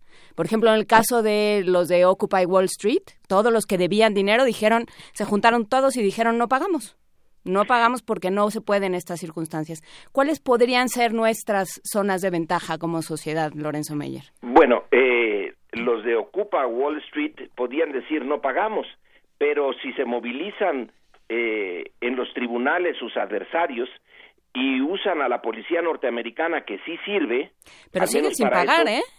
y los encarcelan, eh, habría que estar dispuestos a un enorme sacrificio, casi arruinarte la vida como una posibilidad si te llevan a la cárcel, si pierdes años de tu juventud metido allí porque no pagaste. ¿Qué puede? Los americanos tienen un montón de puntos en que eh, apoyarse porque sus instituciones más o menos funcionan. Pueden apoyarse en el Congreso, pueden eh, apoyarse en sus alcaldes, pueden apoyarse en sus gobernadores, en los que están dispuestos a enfrentarse a, Trump.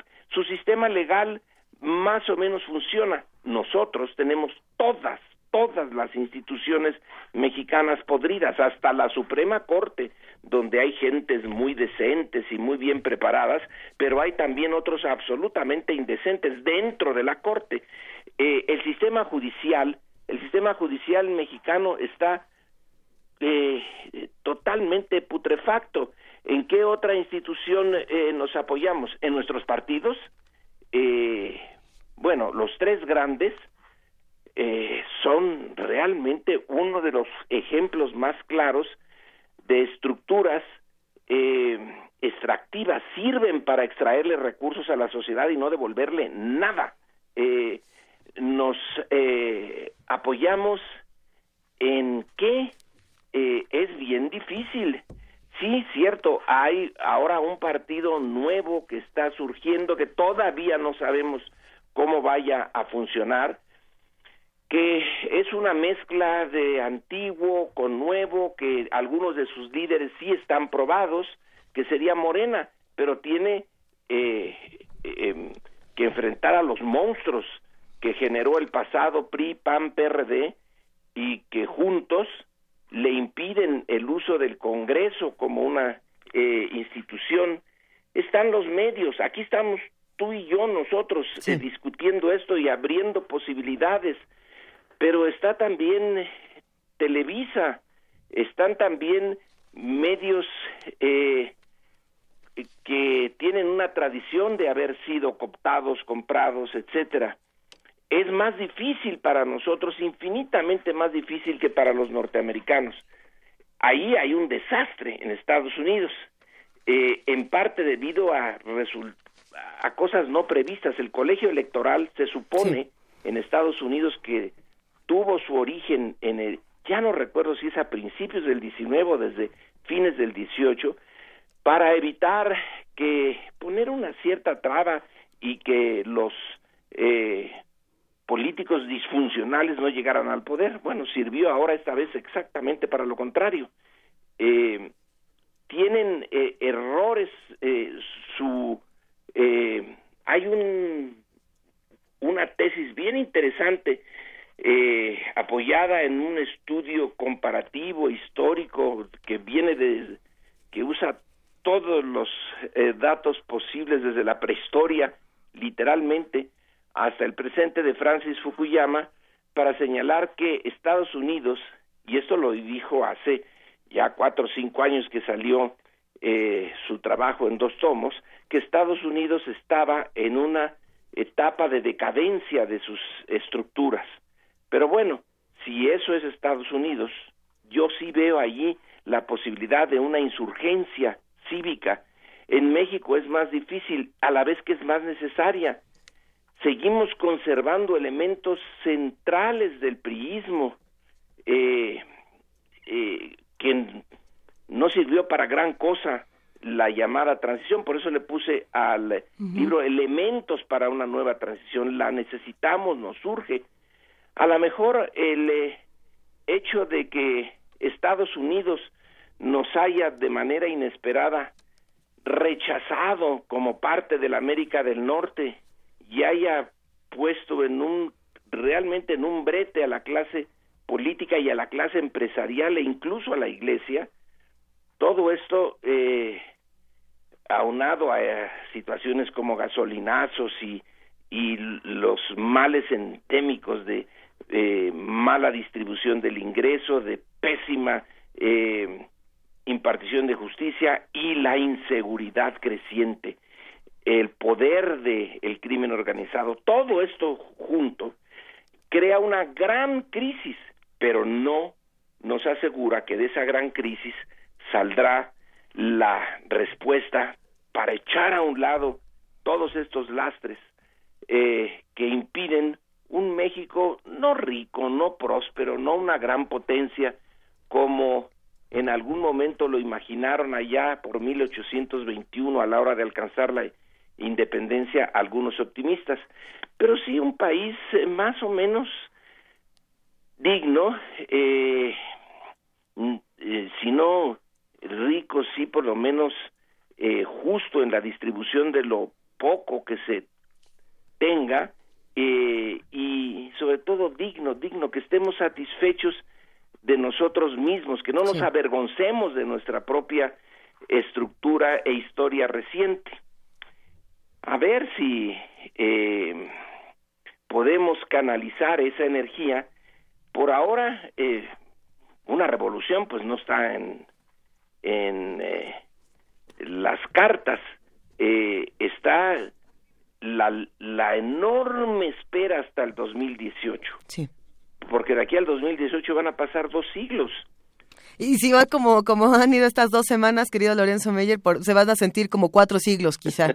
Eh, tenemos mucho que discutir contigo todavía, eh, pero a ver, tenemos libros para regalar, dos libros de distopía mexicana, perspectivas para una nueva transición de Lorenzo Meyer, y los vamos a regalar por teléfono a los dos primeros que nos llamen al 55 36 43 39. ¿Cómo cerramos esta conversación, Lorenzo? ¿Con qué reflexiones nos quedamos pensando en, en por ejemplo, en los medios de comunicación diciendo en los últimos días que esto nos va a hacer reconciliarnos con la figura de Enrique Peña Nieto, por ejemplo, o muchas otras cosas. o con la misma universidad diciendo que tenemos que cerrar filas y hacer algo por este país, pero no diciendo bien a bien qué. ¿Qué? ¿Cómo? ¿O cómo para dónde? Cerrar filas. Implícitamente estar eh, cerrar filas es en torno a las figuras que formalmente tienen la dirección de la política. En este caso tan peculiar sería Peña Nieto y Luis Videgaray, eh, no se puede cerrar filas pues con alguien que se ha ganado la desconfianza a fondo.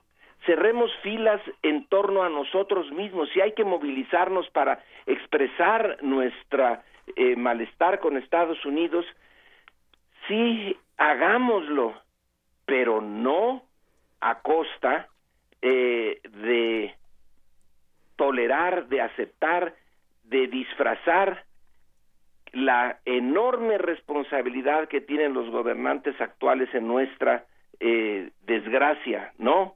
No cerremos filas en torno a ningún gobernante actual. Podemos cerrarla en torno a la demanda de que ya es hora eh, de terminar con este sistema.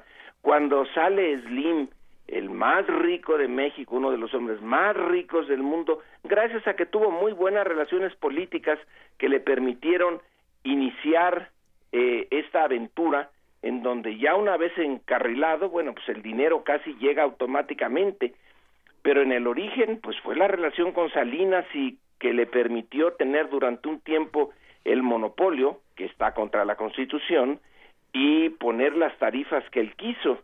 Y luego ahora nos dice que hay que eh, cerrar filas en apoyo a quienes hoy tienen el poder. No, cerrémosla en torno a nosotros mismos en una exigencia a nosotros mismos de poder encontrar eh, nuevas formas, renovar nuestras instituciones, nuevo liderazgo, eh, que no es el formal.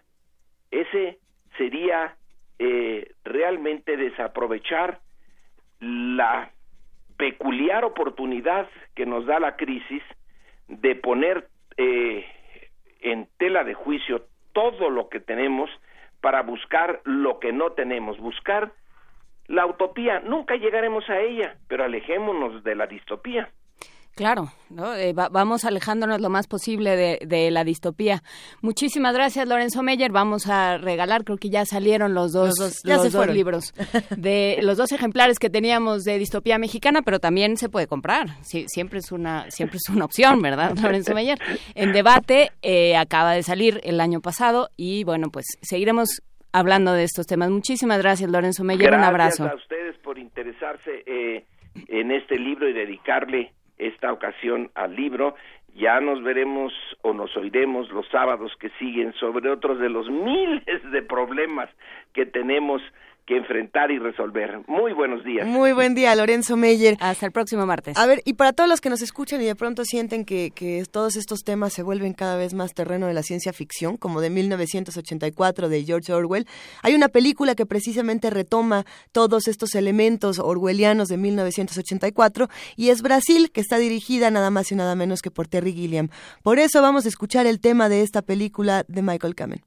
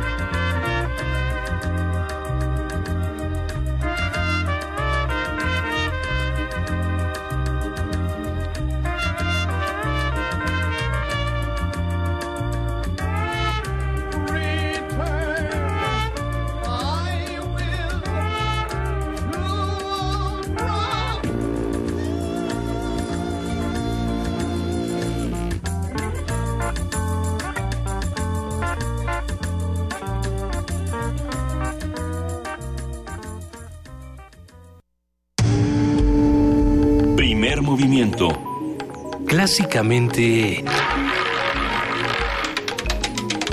Diverso. de la mañana con 53 minutos. Seguimos aquí discutiendo todos estos temas en primer movimiento. Es interesante. Los libros de Lorenzo Meyer se, se fueron volando. Ya tenemos a los ganadores. Les vamos a contar en un rato más. En un papelito que ya perdimos. Eh, me lo llevé. No, se lo llevó Vania. Es que era yo y luego Vania. A ver, ¿quiénes se lo llevaron, Juan Inés? Jesús Ríos y Enrique Anaya Torres se llevaron estos dos ejemplares de Distopía Mexicana de Cortesía Editorial Debate. ¿Sabes qué estaría bueno? Mándeme. Yo creo que estaría bueno que lo, le echen una leída y nos manden una reseña radiofónica, como una suerte de... Así como la poesía necesaria la pedimos ahora en versión cápsula eh, auditiva. Y que nos ¿Por qué no dos hacerlo? casi inmediatamente. ¿eh? ¿Sí llegaron? Sí. Yo escuché por ahí que Mayra Elizondo había mandado uno. Hay no uno de segura. Mayra Elizondo ¿Sí? y hay otro más. ¿Quién mandó el otro? no ahorita, ahorita les decimos quién más mandó el otro. Pero mándenos más, José Springer, a quien le mandamos un abrazo. Mándenos más y recuerden que estamos en el 55 36 43 39 en arroba P Movimiento y en diagonal Primer Movimiento UNAM y que todavía tenemos más notas para estar negociando el futuro. Antes de negociar un tratado comercial con Norteamérica, primero se debe ordenar la casa en temas de como la corrupción, por ejemplo, y aumentar los ingresos del mexicano con una adecuada política económica e industrial. Esto lo afirmó José Luis Valdés Ugalde, investigador del Centro de Investigaciones de América del Norte de la UNAM.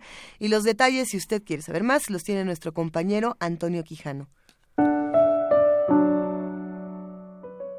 México debe establecer una estrategia clara ante las decisiones del presidente de Estados Unidos, Donald Trump, coincidieron especialistas de la UNAM al ofrecer la conferencia Negociando el futuro, la soberanía en riesgo. Para el doctor José Luis Valdés Ugalde, académico del Centro de Investigaciones sobre América del Norte, es peligrosa la pasividad del gobierno mexicano ante la falta de una estrategia multidimensional frente a los embates de Trump.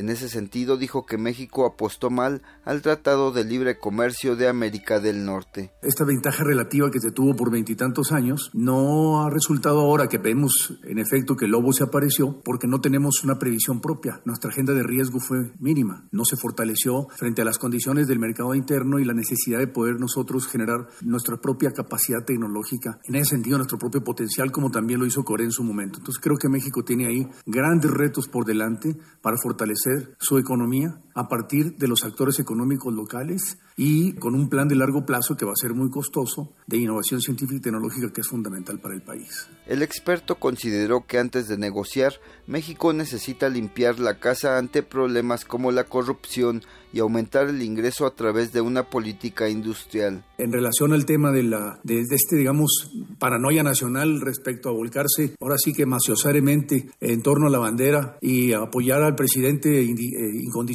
no debe de ser. El presidente de México tiene que tener muy claro que está condicionado el apoyo, independientemente de que sea inevitable que lo tengamos que apoyar en estas circunstancias críticas, por más débil que sea su presidencia hoy, lamentablemente. En su oportunidad, Mariana Aparicio Ramírez, académica de la Facultad de Ciencias Políticas y Sociales, dijo que México necesita reformular su política económica para negociar con nuestro vecino país del norte, que pretende implementar un impuesto de ajuste fronterizo del 20%. Un impuesto de esta envergadura y sumando al el muro implicaría en el corto plazo, muy corto plazo, un enfriamiento de las relaciones México-Estados Unidos. Si algo nos ha dado como resultado un acuerdo comercial de libre comercio es cooperación en todos los niveles, es decir, hemos cooperado en términos de migración, de seguridad, no solo en términos comerciales, no solo hemos eh, formulado cadenas de valor y esto probablemente afecte otros temas que son de interés para Estados Unidos. Entonces me parece que México está en un momento en que hay que redefinir activamente cuáles son los intereses nacionales y cómo vamos a restablecer esta relación. ¿Qué nos sirve del pasado? ¿Cómo nos podemos proyectar hacia el futuro? Sobre todo, salvaguardando lo más importante para nuestro país, que es el crecimiento económico, claro, crear empleos y sobre todo tener una buena relación con nuestro principal socio comercial. Para Radio UNAM, Antonio Quijano. Primer movimiento. Clásicamente... Incluyente.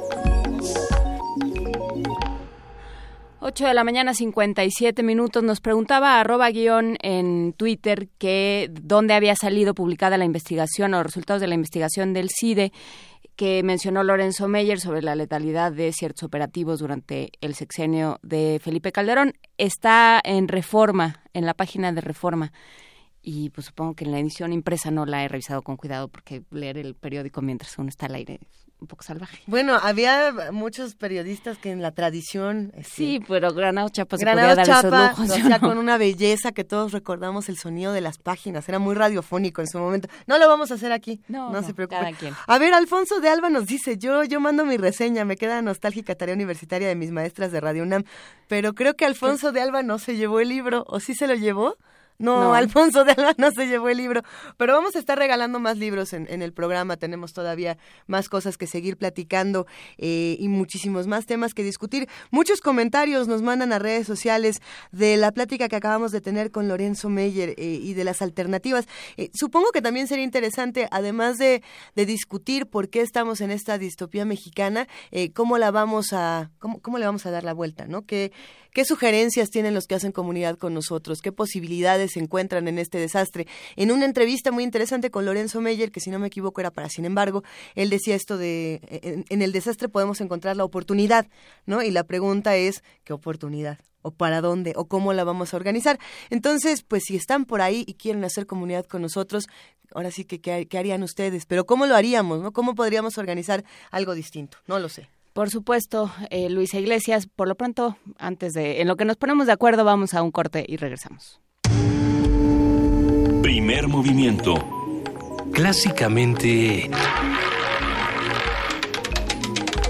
Universitario.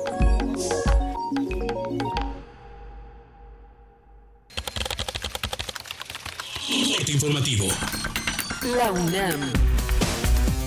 El rector de la UNAM, Enrique Graue, los directores de facultades, escuelas, institutos, centros, programas y coordinaciones de la Universidad Nacional Autónoma de México llamaron a superar la emergencia provocada por las medidas dictadas por Donald Trump mediante la unidad de los mexicanos. En la declaración La UNAM por México, los universitarios explican que es necesario tomar medidas que nos permitan superar los problemas que ya enfrentamos y que se agravarían con la cancelación del Tratado de Libre Comercio de América del Norte y la deportación de millones de mexicanos.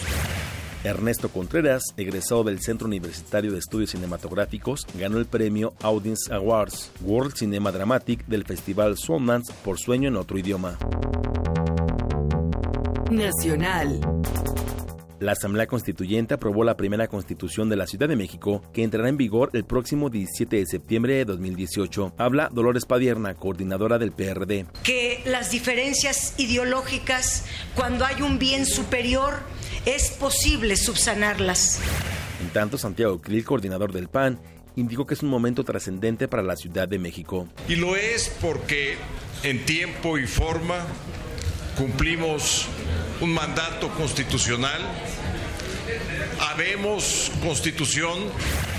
Por su parte, César Camacho Quirós, coordinador del PRI, dijo que el documento es un triunfo de la política.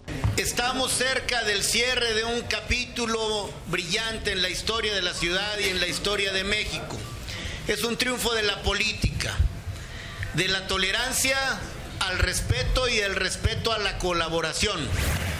Mientras tanto, Bernardo Batis, coordinador de Morena, aseguró que se superaron las diferencias.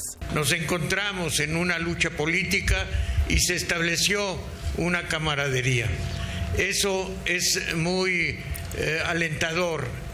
Somos diferentes, tenemos puntos de vista distintos, hemos dicho a veces eh, cosas duras, pero a fin de cuentas fuimos camaradas en una labor común. Esta mañana el jefe de gobierno capitalino Miguel Ángel Mancera calificó de histórica la primera constitución de la Ciudad de México. Me parece que ha sido un ejercicio político muy importante, es un antes y después en la Ciudad de México es un evento histórico, el capítulo de la, primera constitución de la Ciudad de México. Miguel Ángel Osorio Chong, secretario de Gobernación, afirmó que la administración federal no trabaja para otras naciones. No estamos en una guerra, como se venía planteando anteriormente. No estamos trabajando por la seguridad de las y los mexicanos. Y segundo tema, nosotros no estamos trabajando por la seguridad para ayudar a otra nación no estamos haciendo trabajo a otras naciones. Así que este planteamiento no, no nos eh, cuadra a nosotros, porque nosotros no, no tenemos un acuerdo para resolver los problemas de otras naciones. El Ejecutivo Federal y el primer ministro canadiense Justin Trudeau sostuvieron una conversación telefónica. El objetivo fue reforzar los lazos de amistad y cooperación entre ambas naciones. José Naro Robles, secretario de Salud, informó que la dependencia presentó al menos 10 denuncias en contra del exgobernador de Veracruz, Javier Duarte. Denuncias penales que estamos presentando, varias de ellas, insisto, ya consolidadas, ya entregadas a la consideración de la Procuraduría General de la República y no puedo precisar porque no hemos terminado la consolidación de todas el número y la, el monto sí le puedo asegurar que son varios cientos de millones de pesos y que son más de 10 sin duda alguna. Internacional. La UNICEF informó que el número de niños que sufren malnutrición severa aguda se ha triplicado en Yemen desde 2014, al pasar de 160.000 a los 462.000 actualmente. Habla Merik Selrelano, especialista de esa organización humanitaria. En este momento la mitad de los centros de salud no están funcionando, no, no hay salarios para los, eh, los médicos, las enfermeras, el sistema de salud eh, no funciona porque no hay, no hay fondos para mantener el sistema.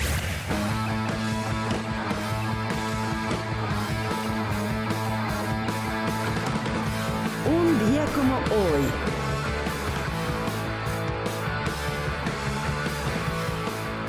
En 1956 nació John Lyon, vocalista de la banda británica Sex Pistols, agrupación que abrió paso al punk de los años 70. Metal Box, Happy y Nine son algunos de sus discos más reconocidos.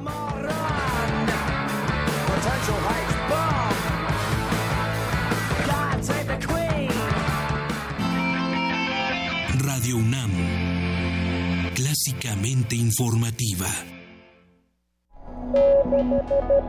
El Festival Internacional de Cine de la UNAM, séptima edición. Siete días de cine que transformarán el campus universitario y la Ciudad de México. 102 películas mexicanas e internacionales, clases magistrales, talleres, mesas de discusión. Festival Internacional de Cine de la UNAM, del 22 al 28 de febrero. Consulta sedes y horarios en www.ficunam.org. Violeta Parra cantó para sobrevivir. Tejió versos con arpa y letra. Cultivó las raíces del continente. Gracias a Violeta que nos dio tanto. Memorias de la cantautora chilena en voz de familiares y amigos a 50 años de su partida. Del 30 de enero al 5 de febrero a las 11 horas por el 96.1 de FM y a las 19 horas por el 860 de amplitud modulada. Radio UNAM. Te invitamos a probar una bebida diferente. Jazz Infusión. Un brebaje preparado por compositores de jazz que mezcla la síncopa con el rock, la música formal y más géneros. Domingos a las 7 de la noche por el 96.1 de FM. Radio UNAM. Ahora le pasó a Ana, pero antes fue a Beatriz, Laura, Maribel, Julia, Carmen, Abril, Cecilia y miles de mujeres más. Ya basta. Mientras ves o escuchas este mensaje, la violencia física contra las mujeres sigue en aumento y el 60% de ellas la está padeciendo. Por nosotras y por todos, ni una más. Partido del Trabajo. Hashtag ni una más.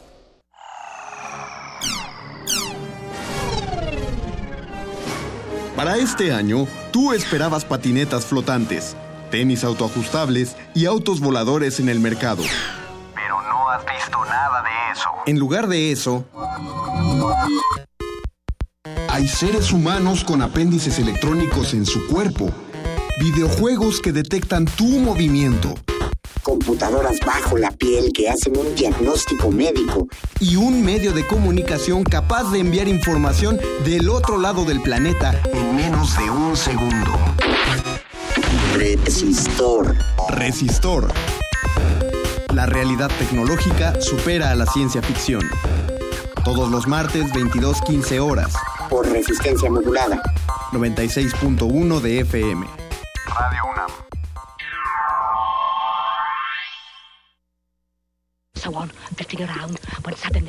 Una galería para descubrir sonoridades del mundo poco conocidas. Abre la puerta del Gabinete de Curiosidades. Serie que recupera y analiza audios y grabaciones de diversos archivos sonoros. Domingos a las dos y media de la tarde con Frida Saldívar y Luisa Iglesias. Somos coleccionistas de sonidos.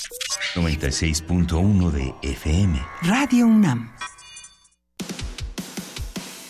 Dejar huella en cada aula de la UNAM es un deber de un verdadero Puma. Huella y apoya Fundación UNAM a de cara a miles de universitarios. Súmate 5340-0904 o en www.funam.mx. Contigo hacemos posible lo imposible.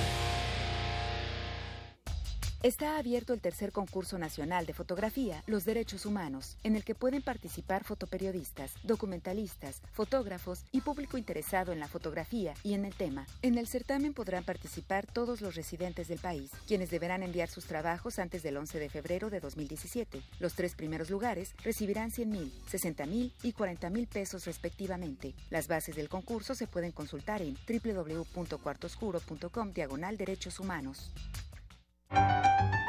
Como los pulpos, los escritores son más sabrosos en su tinta. Una producción del Instituto de Energías Renovables de la UNAM. Lunes y miércoles al mediodía por el 96.1 FM. Radio UNAM. Primer movimiento. Podcast y transmisión en directo en www.radiounam.unam.mx.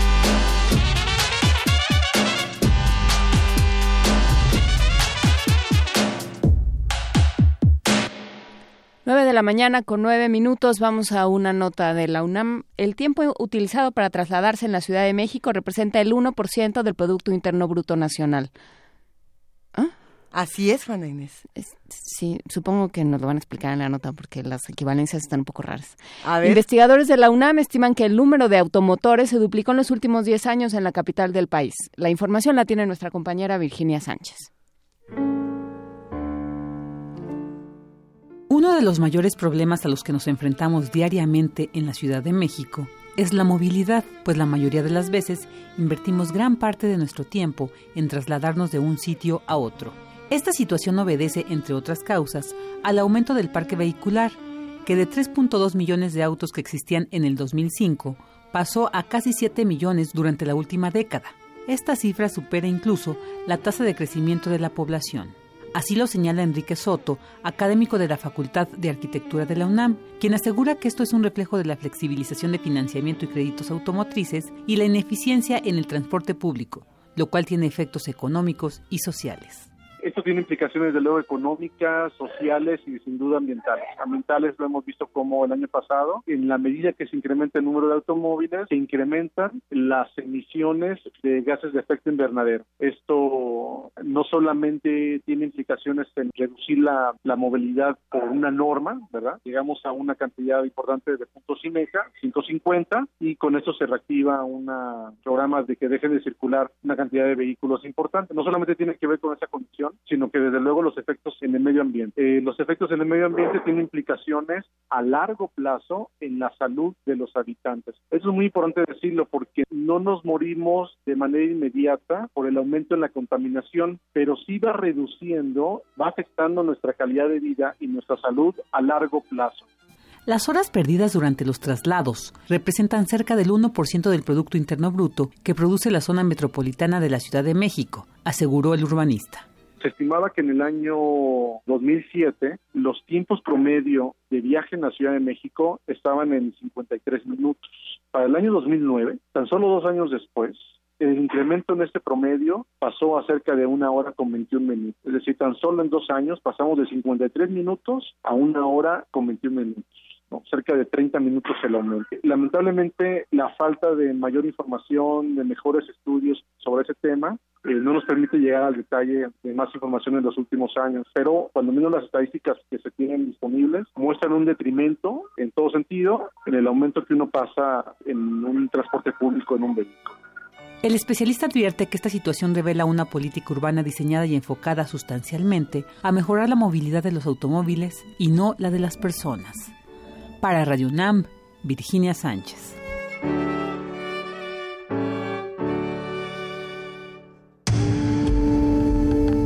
Movimiento. Clásicamente... Diverso.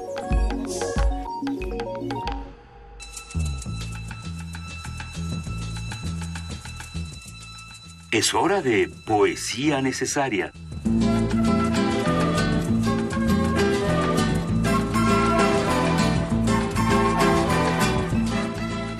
Mañana con 13 minutos vamos a Poesía Necesaria y en, este, en esta ocasión va a ser en voz de José Manuel Springer que nos manda este poema de Miguel Covaleda que se llama Fronteridad y nos cuenta, llegué a este poeta a través de una búsqueda en Internet sobre la palabra fronteridad, que se convirtió en el título de la exposición que hice en España en 2014. Encontré el poema, nos sigue contando, publicado en el blog de Miguel Covaleda y me gustó tanto que lo adopté como una descripción de lo que significa hoy vivir como migrante o nómada entre fronteras. Vamos a escucharlo. Muchísimas gracias a José Manuel Springer. Recuerde que usted también puede mandar sus poemas a primermovimientounam.gmail.com. Con muchísimo gusto. Vamos a escuchar Fronteridad de Miguel Covaleda en la voz de José Manuel Springer. Fronteridad. Estar en el borde ser de la frontera, vivir en la raya que divide los mundos, no ser del uno ni ser del otro, en el brocal del pozo, en el umbral del tiempo, en el puente levadizo que no es paisaje ni castillo, ser de ninguna raza, de ningún tiempo, de ningún lugar, blanco pero negro, alto pero bajo, un ojo de cada color, viendo con uno la luz que amanece, con el otro la sombra que se apaga. La fronteridad es mi modo de ser, soy muy mío y no soy de grupo alguno. No me entienden y no les entiendo. Pelean batallas que no quiero ni ganar ni perder. Adoran a dioses que no frecuentan los mismos cielos que los míos. Hablan una lengua que, siendo la misma, es diferente. Saben cosas que yo ignoro. Yo sé cosas que ellos no quieren saber. Mis blasfemias son sus jaculatorias. Es frío para mí lo que ellos llaman calor. Tenemos horizontes tan diferentes que mi paisaje es su tiniebla, su pasado mi futuro, van a donde vengo y cuando al cruzarnos un instante se decanta el corazón por las miradas de amor, miran ellos de mí lo que yo no quiero que miren, aman en mí lo que no debe ser amado, creen que soy la máscara que ellos mismos me ponen, me contemplo en su espejo y no me reconozco. Pero como en todas las patrias me va pasando lo mismo, he llegado a pensar que no soy de ninguna, nacido del viento, sin raíz ni anclaje, pues el firme cimiento que me sujeta al mundo, a ninguno de sus mundos me sujeta, o ellos o yo nos estamos alejando en el tren que se aleja. Un tiempo sufrí por no ser profeta en mi tierra, siempre tan ajeno y ellos tan remotos. Ahora sé por fin que no puedo serlo porque no tengo tierra. Vivo en la raya que marca la frontera. Cuando señalan lo extraño, me señalan a mí. Miguel Covaleda. Primer movimiento. Clásicamente... Reflexivo.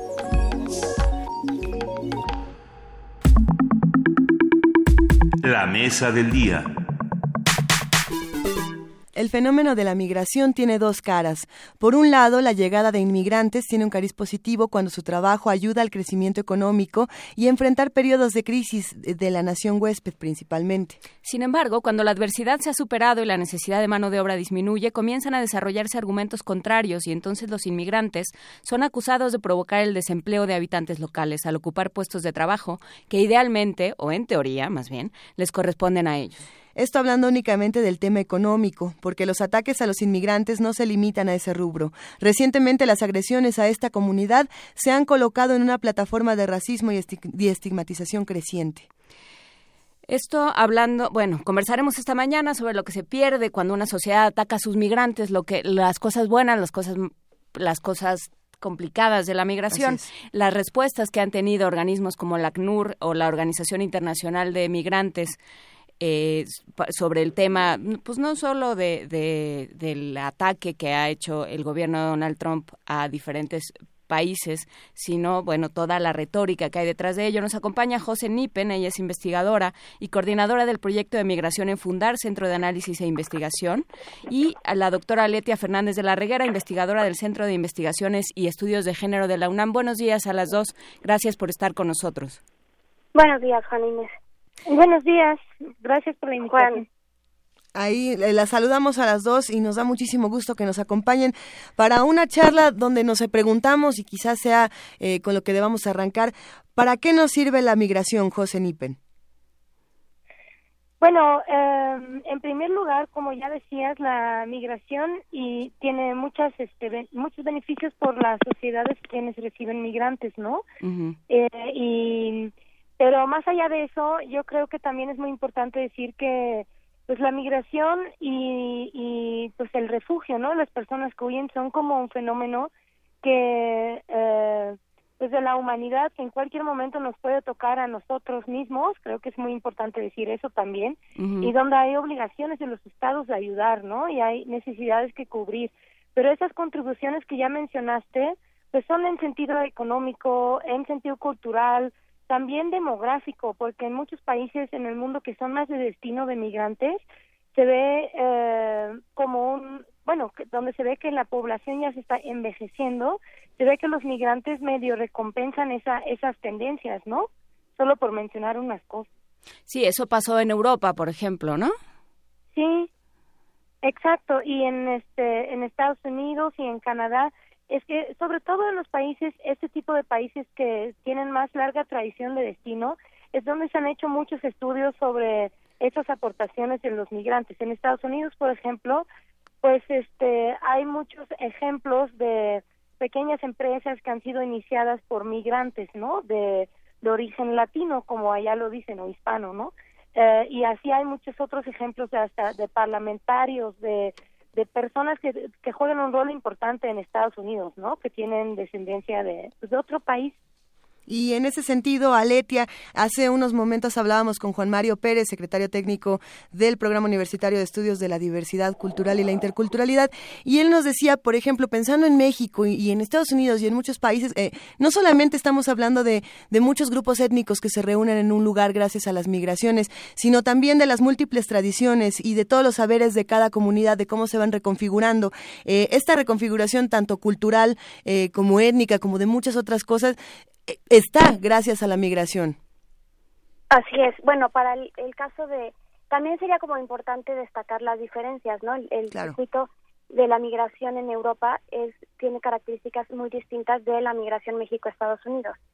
En ese sentido, bueno, como qué aporta la migración o para qué, bueno, creo que esta parte de la diversidad cultural eh, es como dependiendo, ¿no? En qué regiones de Estados Unidos estás, pero bueno, cómo se ha logrado grandes avances para que las comunidades hispanas ya puedan sentirse seguras de hablar español. Hace 50 años en Estados Unidos no podías hablar español y ahora ha habido todo un esfuerzo este, por parte de la sociedad civil, por parte de los grupos de latinos, para ir ganando espacios y precisamente enriquecer eh, la diversidad cultural y las aportaciones que, que como, como migrantes latinos pueden dar a ese país. Y yo sí quisiera tal vez antes de pasar al siguiente bloque, rescatar esta parte que no solamente es la aportación fiscal, que ya hay estudios, muchos comprobados, que no solamente si pagan o no impuestos, también el impuesto que se paga con el consumo ¿no? de los migrantes, y que para el caso de Estados Unidos, la aportación económica que hacen los migrantes es lo que permite sostener esto que, que Saskia hacen, me gusta muchísimo cómo lo plantea, habla de las ciudades globales, estas ciudades con alta tecnología que están enfocadas en la economía del conocimiento, pero que funcionan gracias a que hay una base de mano de obra indocumentada, muchas veces mujeres, que sostienen, por un lado, los circuitos de sobrevivencia en sus puntos de origen y en los puntos de destino, la, el estilo y la calidad de vida de estos eh, de esas personas que viven en Silicon Valley, ¿no? Este tipo de ciudades que tienen grandes estándares de vida. Y yo siempre digo, bueno, ¿qué es lo que hay detrás de que esas personas puedan vivir con ese nivel de lujo, que puedan ir al supermercado y comprarse su ensalada de frutas ya preparada, cortada y desinfectada? Pues hay toda una cadena de mano de obra, normalmente son latinos, mexicanos, mujeres, indígenas, la mano de obra indígena en los campos, que son los que hacen posible que mantengan ese estilo de vida. Entonces es un tema muy profundo cómo aportan los migrantes a las comunidades de destino. Claro, ese es, ese es un, un punto muy, muy interesante, Aletia, que es eh, decir, no solo, o sea, ayudan, son, son individuos y comunidades que ayudan a sus dos países, digamos, al que los recibe y al que pues los, los echa, ¿no? De alguna manera. Depende de, de en qué circunstancias se hayan ido, pero sí, ¿no? Al de origen y al de, y al de al que llegan.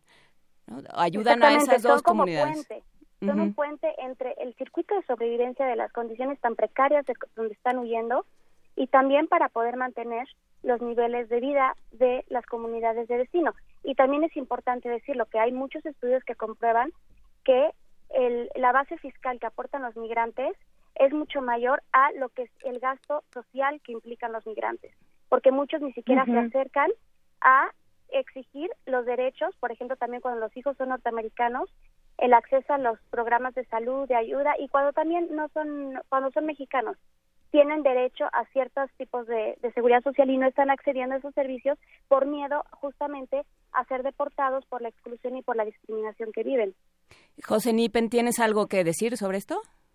No, yo coincido totalmente con el último punto. Yo creo que es muy importante también desmitificar algunas ideas, ¿no? Sobre la carga que, que muchos pensamos eh, que podrían ser los migrantes, ¿no? Porque porque justo no están basadas en, en, evidencia de que los migrantes este pues roban los trabajos o, o son una carga para los sistemas de seguro de seguro social eh, pues hay muy muy poca información que que confirma eso y más bien son ideas basadas un poquito en prejuicios y, pensando en todo esto, yo me, llamó muchísimo la atención, pues sí, por supuesto, hacer una lectura de cómo se vive la migración actualmente en general y también en, el, en la perspectiva de género, que es algo que Aletia Fernández de la Reguera se encarga de investigar y, y me llama muchísimo la atención pensar en tiempos como estos, ¿qué le pasa, por ejemplo, a un país sin mujeres migrantes, Aletia?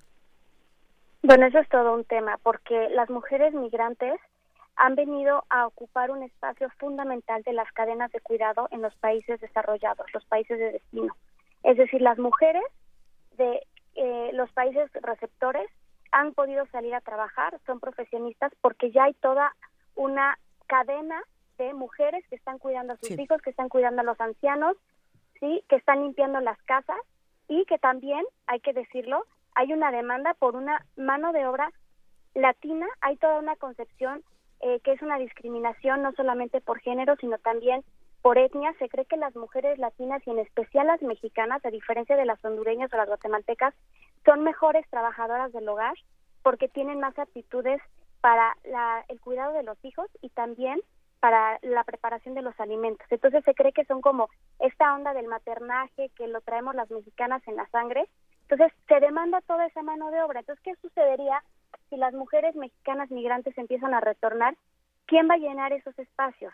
O sea, lo que ha sucedido es que en estos países, en estas sociedades, no ha habido una distribución del trabajo equitativa en las familias, sino lo que se ha hecho es que se ha trasladado ese, ese trabajo del cuidado a las mujeres migrantes que además trabajan en condiciones prácticamente de explotación, muchas de ellas.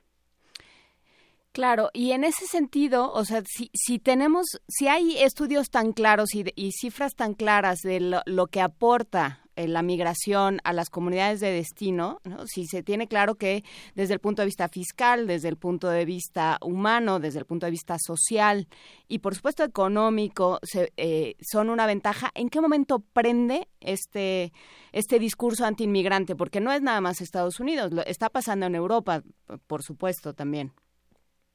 O sea, ¿cómo no hay, cómo no se ve esta ventaja y cómo se puede tan fácilmente tomar la, la bandera antiinmigrante? Pues hay un, hay un trabajo, me parece súper interesante, de Douglas Massey y Jorge Durán, que hablan de la hipocresía de la política migratoria, específicamente para el caso estadounidense, pero también aplica para Europa, la hipocresía del discurso, ¿no? De cómo eh, políticamente pues vende mucho más tener este discurso antimigrante porque así se, se le culpa a los migrantes por las fallas económicas del sistema, eh, bueno, el sistema económico del país, ¿no? Entonces se culpa que si hay crisis, si hay inflación, etcétera, es porque los migrantes no pagan impuestos, porque generan muchos gastos y porque están quedándose con los trabajos que el país no puede generar para justamente sus propios este, nacionales, ¿no? Así es. Y José Nipen, ¿esto cómo, cómo se ve desde tu punto de vista? Mm, pues un poco lo mismo también, la verdad, es que un poco se le eh, ha usado a, a grupos diferentes, ¿no? A lo largo de la historia para como chivos expiatorios un poquito.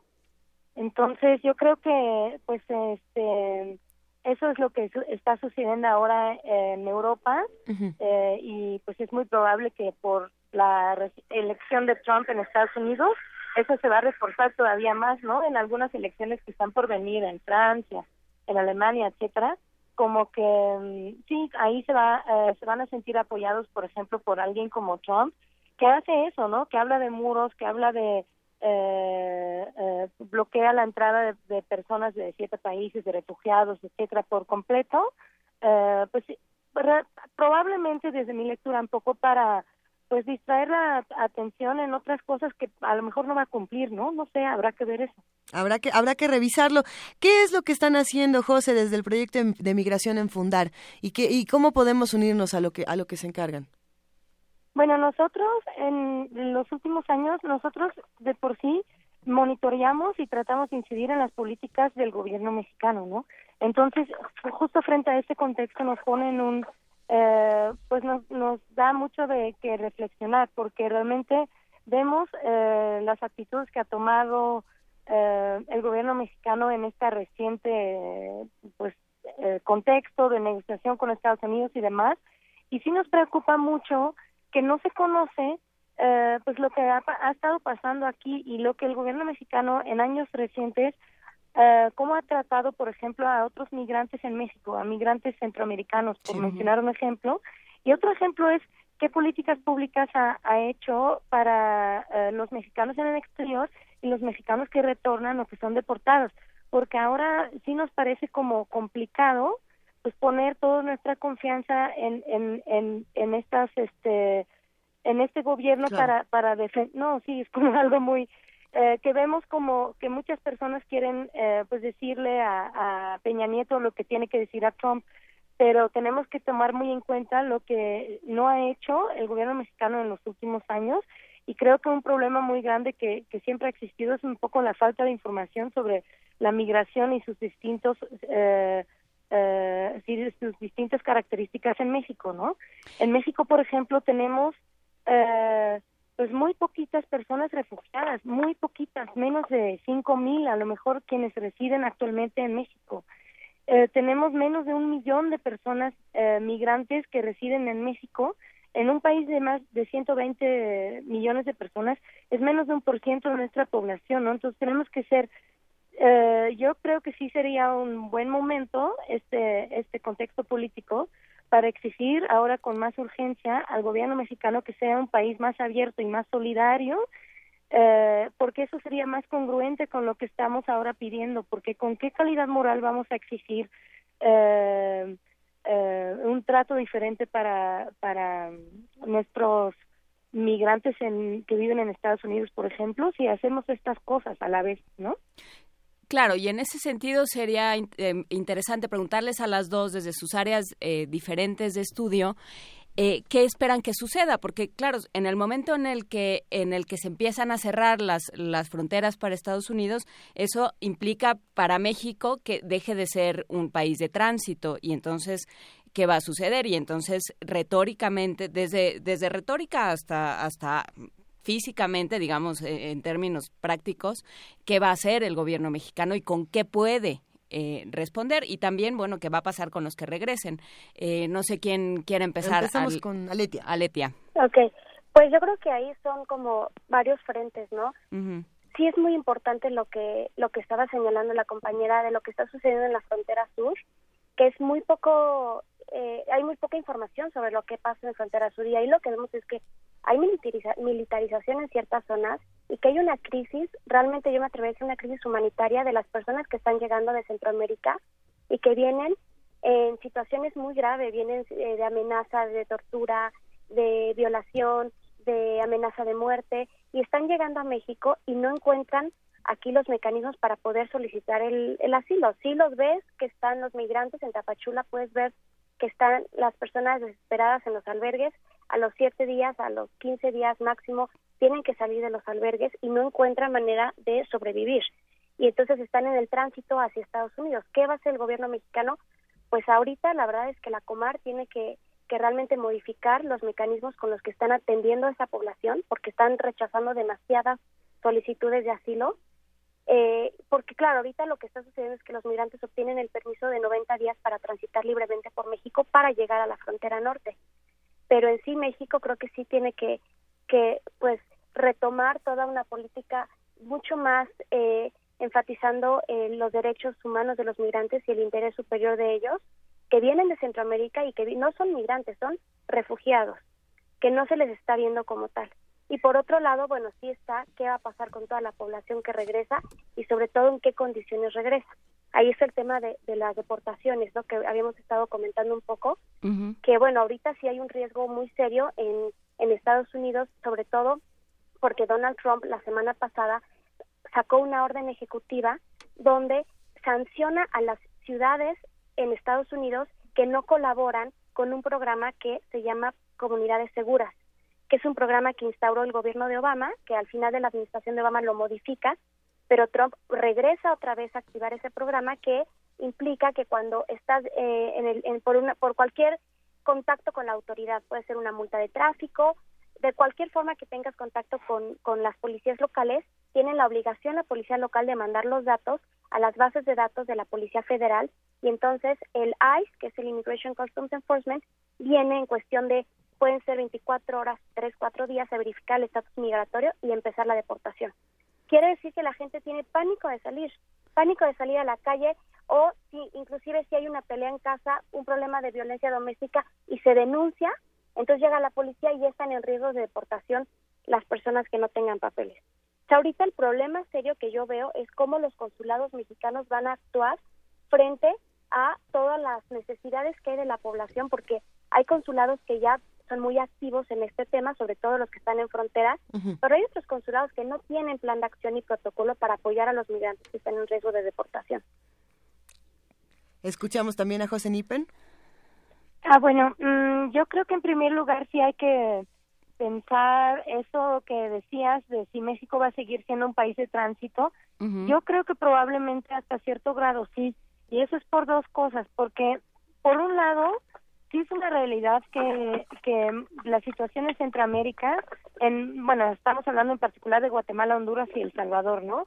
Eh, pues hace que eh, estas, que las personas quieren, tienen que salir, tienen que huir y ven Estados Unidos como su principal destino. Sí sería muy bueno que también nosotros hiciéramos un esfuerzo para para también eh, e insistiéramos al gobierno de que estas personas también sean bienvenidas en México. Sin embargo, yo creo que también es muy importante decir como unas cosas sobre el muro y todo eso. Ya existe un muro y ya es bien difícil cruzarlo, pero aún así la población encuentra la manera, porque las necesidades son muy grandes y y, y estas y eh, el hecho que vaya a haber pues como una extensión o, más este militarización de esa frontera, perdón, em, no quiere decir que las personas no lo van a seguir intentando. Y lo lamentable de todo eso es que les estamos como empujando para eh, ir como todavía más con, con estos grupos criminales que, eh, que manejan como todo ese cruce de, de, migrantes, etcétera, ¿no? Entonces, de alguna manera, estas medidas de muros y de, de operativos y de contención de esta migración pues van a tener como un efecto muy muy este grave en esta población que va a ser víctima de todo tipo de delitos y violaciones a derechos humanos todavía más de lo que ya estábamos viendo en los últimos años con el programa Frontera Sur en México, ¿no? Entonces eso es algo que no creo que vaya a, dejar de suceder. La gente va, va a seguir eh, encontrando la manera. En cuanto a, a la posibilidad de que se queden las personas en México, pues ojalá, yo digo que la verdad es muy importante verlo como una oportunidad, ¿no? Y verlo como algo que, que como sociedad podemos y debemos de, de hacer y dar la bienvenida. Porque actualmente yo creo que muchas personas también, a lo mejor así como el público en general no conoce bien lo difícil que es acceder a una visa, es como si, si las personas migrantes en tránsito no quisieran o no, pero, pero es muy difícil, no pueden cubrir todos los requisitos que se les, eh, que se les pide, ¿no? es bien difícil. También el tema de las solicitudes de asilo que decía ya la doctora es muy importante porque no es fácil eh, eh, que, que te otorguen la condición de refugiado en México, ¿no? Entonces también, eh, pues ojalá este tipo de trabas se disminuyan y también la sociedad lo vea como una oportunidad, ¿no? Eso es lo que diría yo toda esta serie de, delitos y de violaciones a los derechos humanos que se mencionaban, es interesante recalcarlo con esto que dices, José. No solamente van a, van a seguir en nuestro país y en Latinoamérica, sino que esto tampoco va a terminar en los Estados Unidos. Poner un muro no va a ser la solución para que del otro lado parezca que no ocurre nada, ¿no? Entonces habrá que considerarlo para siguientes discusiones. No, y creo que es interesante lo que, lo que apuntas, José Nipen. Eh, sobre que nosotros no somos tampoco un país, o sea, podemos eh, poner eh, el poner el reflector sobre Estados Unidos todo lo que queramos, pero nosotros mismos no somos un país que facilite la entrada ni de migrantes ni de refugiados. ¿Qué se tiene que hacer, digamos, pensando eh, en, los trámites espeluznantes que de por sí siempre existen en este país? ¿Qué, qué, qué se tiene que seguir? Bueno, um, un poco, pues es una discusión un poquito técnica, pero un primer punto bien importante es que se tiene que dar la oportunidad a todas las personas de buscar asilo, ¿no? De, solicitar, de ser reconocidos como personas refugiadas. Muchas veces las personas no saben muy bien que pueden ser refugiadas, ¿no? Y ahí, eh, pues sí es un problema que los migrantes muchas veces, o refugiados, es que la verdad es, es una discusión un poco técnica a veces, eh, pues tienen miedo de acercarse a las autoridades con, con toda la razón, ¿no?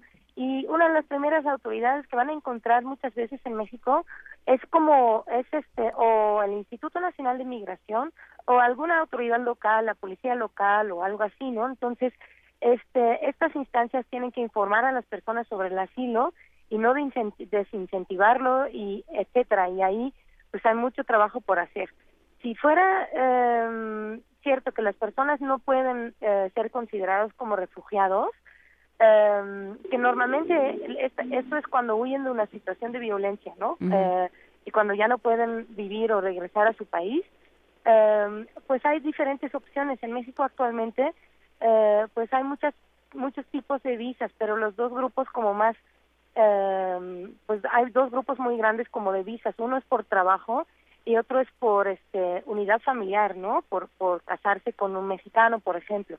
Pero hay algunas otras opciones que son muy importantes para estas personas. Por ejemplo, eh, la, la visa por razones humanitarias, que puede ser cuando alguien haya ha, sido víctima de un delito eh, o de una violación a derechos humanos. Por otro lado, eh, se tienen que eh, considerar cosas como el trabajo independiente, ¿no? Porque muchas veces, por ejemplo, eh, las trabajadoras domésticas que ya mencionaba la doctora también, eh, por ejemplo, de Guatemala en el sur del país, pues no pueden tener una oferta eh, de trabajo formal, ¿no? Pues hay muchas cosas y, y, otro tema son los costos, ¿no? A lo mejor puede haber una exención de pago que ya que claro que también ya existe, pero es otro otra otro trámite burocrático que muchas veces las personas se, pues no sé, se, se desesperan en esos trámites, desisten y mejor siguen eh, eh, sin documentos o siguen su camino a Estados Unidos, porque aquí es tan difícil, ¿no? Claro, o sea, sí, este, esa es otra discusión y esa es otro, otra arista de este asunto, ¿no? Nosotros no estamos haciendo aquello que estamos pidiendo de Estados Unidos y simplemente estamos levantando la voz y, y satanizando sin, sin hacer el trabajo que estamos haciendo, que tendríamos que estar haciendo. ¿Alguna última reflexión, Aletia Fernández? Bueno, pues simplemente también eh, hablar un poquito de esto que acaba de suceder el fin de semana, ¿no? Que tal vez es para otra mesa, pero es parte de lo mismo. eh, pues el impacto que tienen todo esto que hemos hablado esta mañana de este discurso racista, xenófobo contra los migrantes, ahora con esta orden ejecutiva que saca eh, que saca Trump el fin de semana donde suspende la entrada de los refugiados por los próximos 120 días en Estados Unidos. Entonces, bueno, pues esto habla también de, de una enorme también crisis que hay a nivel mundial. Esto no es solamente algo de México y Estados Unidos o de México con Centroamérica.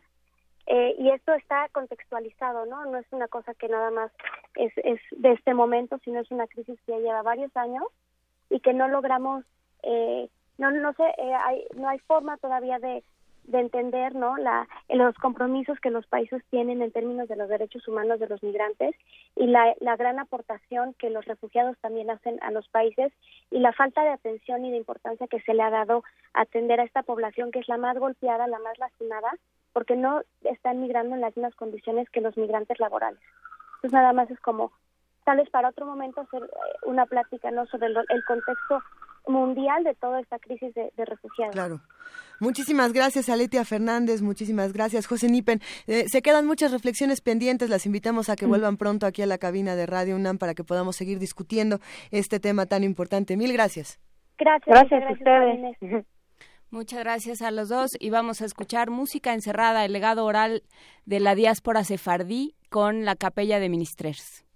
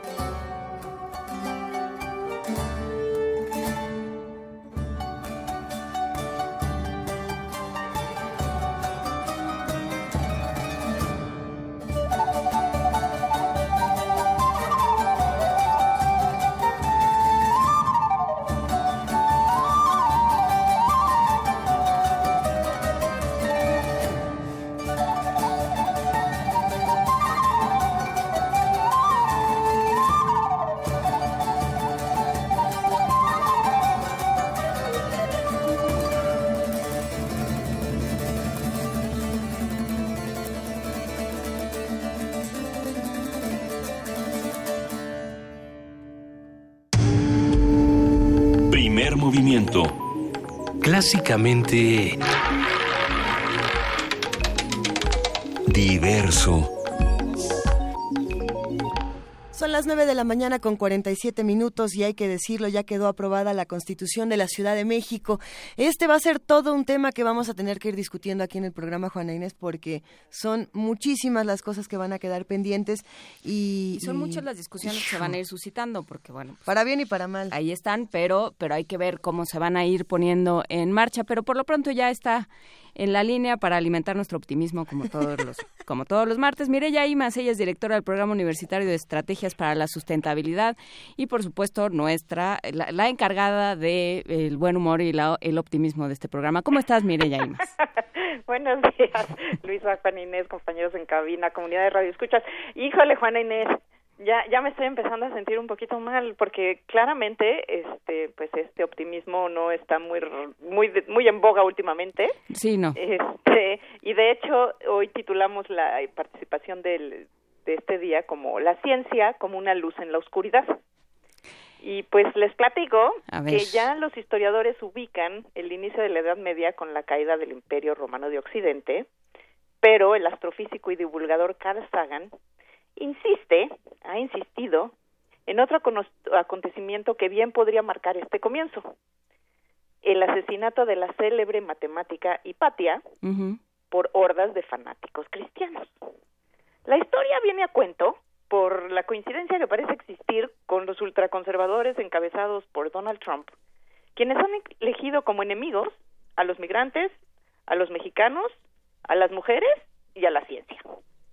La administración Trump comenzó su loca carrera peleando con la prensa y de ahí se ha seguido con la ciencia y con la realidad, en lo que ya se conoce como The War on Facts o la guerra contra los hechos.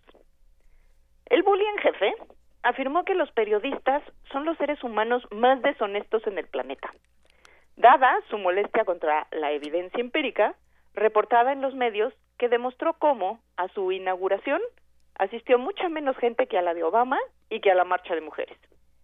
También ha insistido con enorme tusudez y sin prueba alguna que hubo un gran fraude electoral. En el colmo del delirio, la asesora Kellyanne Conway replicó que su jefe se basaba en hechos alternativos, los famosos alternative facts, algo que hizo palidecer la broma de Groucho Marx esa de estos son mis principios y si no le gustan, pues tengo otros. Igualmente graves son las decisiones que imponen una ley mordaza contra las agencias, los científicos y empleados gubernamentales para evitar que transmitan cualquier información referente a los resultados de sus investigaciones, ya sea en Internet, en redes sociales o a la prensa. Estamos hablando ni más ni menos que de la NASA, la EPA, el Departamento de Agricultura, el Sistema Nacional de Parques Nacionales, el Centro de Prevención y Control de Enfermedades y la propia NOAA entre otras decenas, que, por cierto, han decidido valientemente lanzar cuentas rebeldes en Twitter desde donde mantienen la comunicación con el público.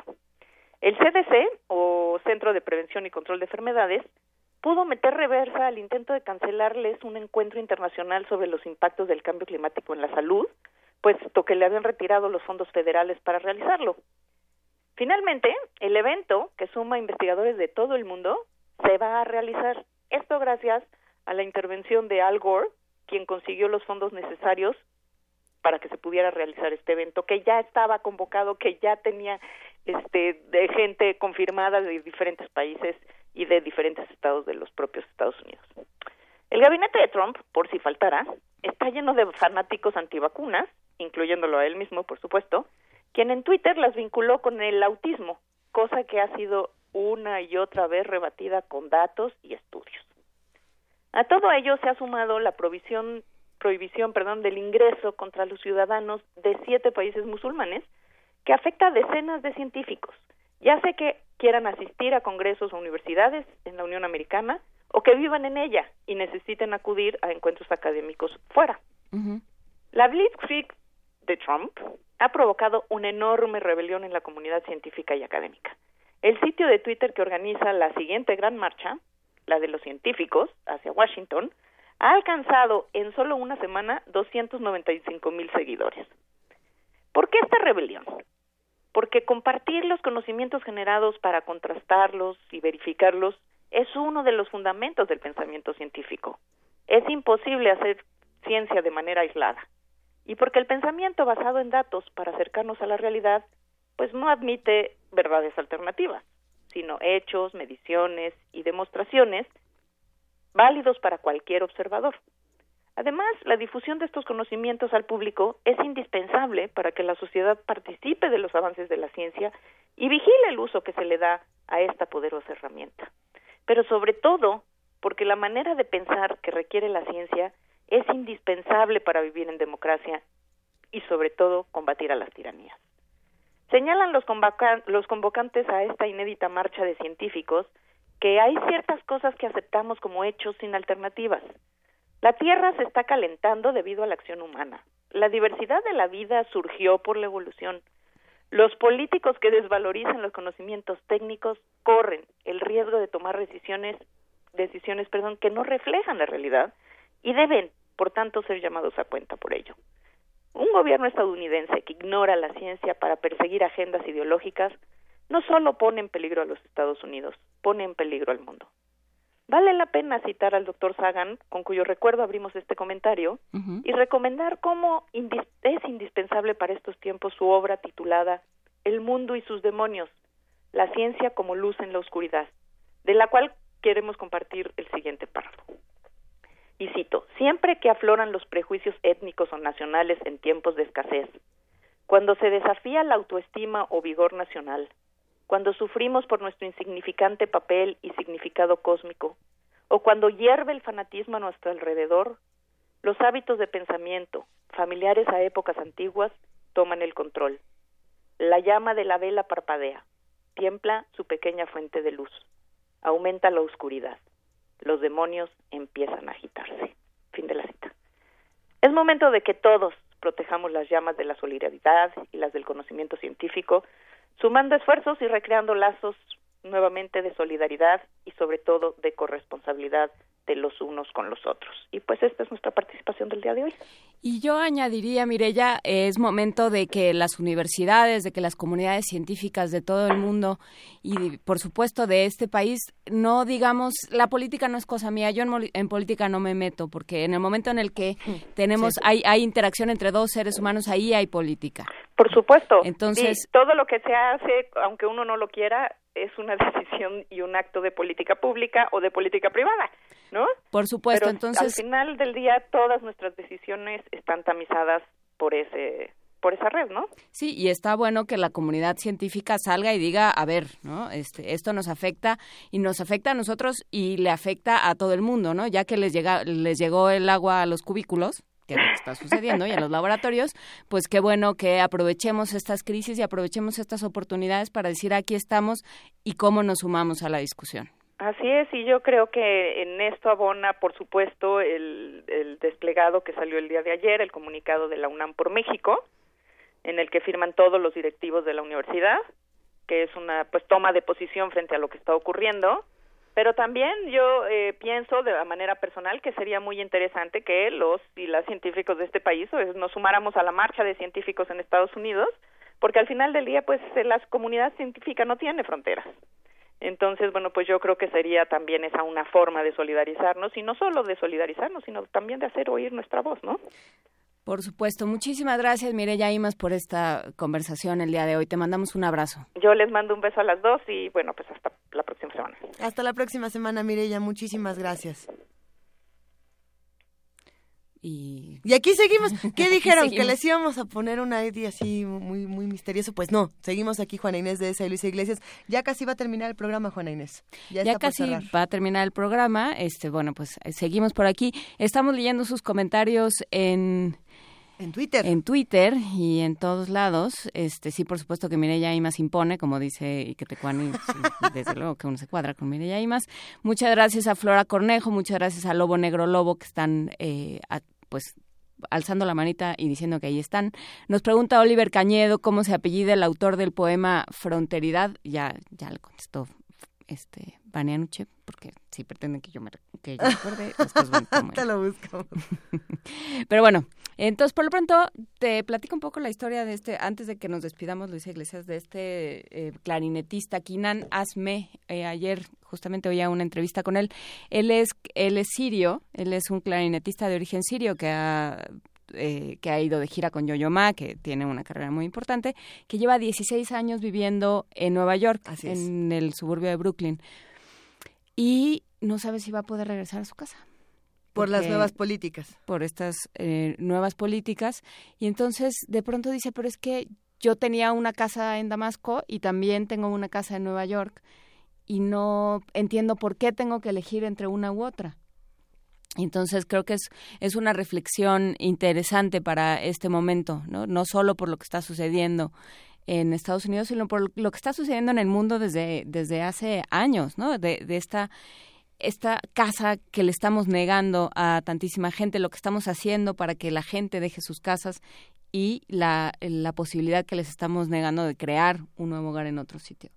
Entonces, bueno, pues vámonos con esa reflexión. Por lo pronto, muchas gracias por todos, por la ayuda de todos los que hicieron posible este programa. Muchas gracias a invitados, muchas gracias a información, muchas gracias a los ingenieros, muchas gracias a redes sociales, a producción, a todos los que estuvieron con nosotros, por supuesto a ustedes que nos escucharon y nos escuchamos mañana, Luis Iglesias. Muchísimas gracias, querida Juana Inés. Nos escuchamos mañana de 7 a 10 de la mañana, como siempre en el 860 de AM y en el 96.1 de FM.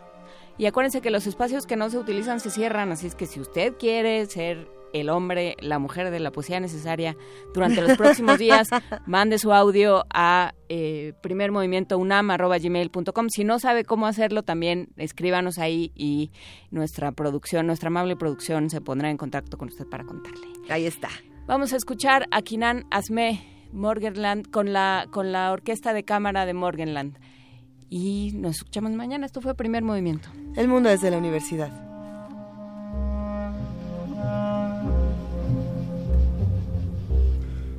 Oh.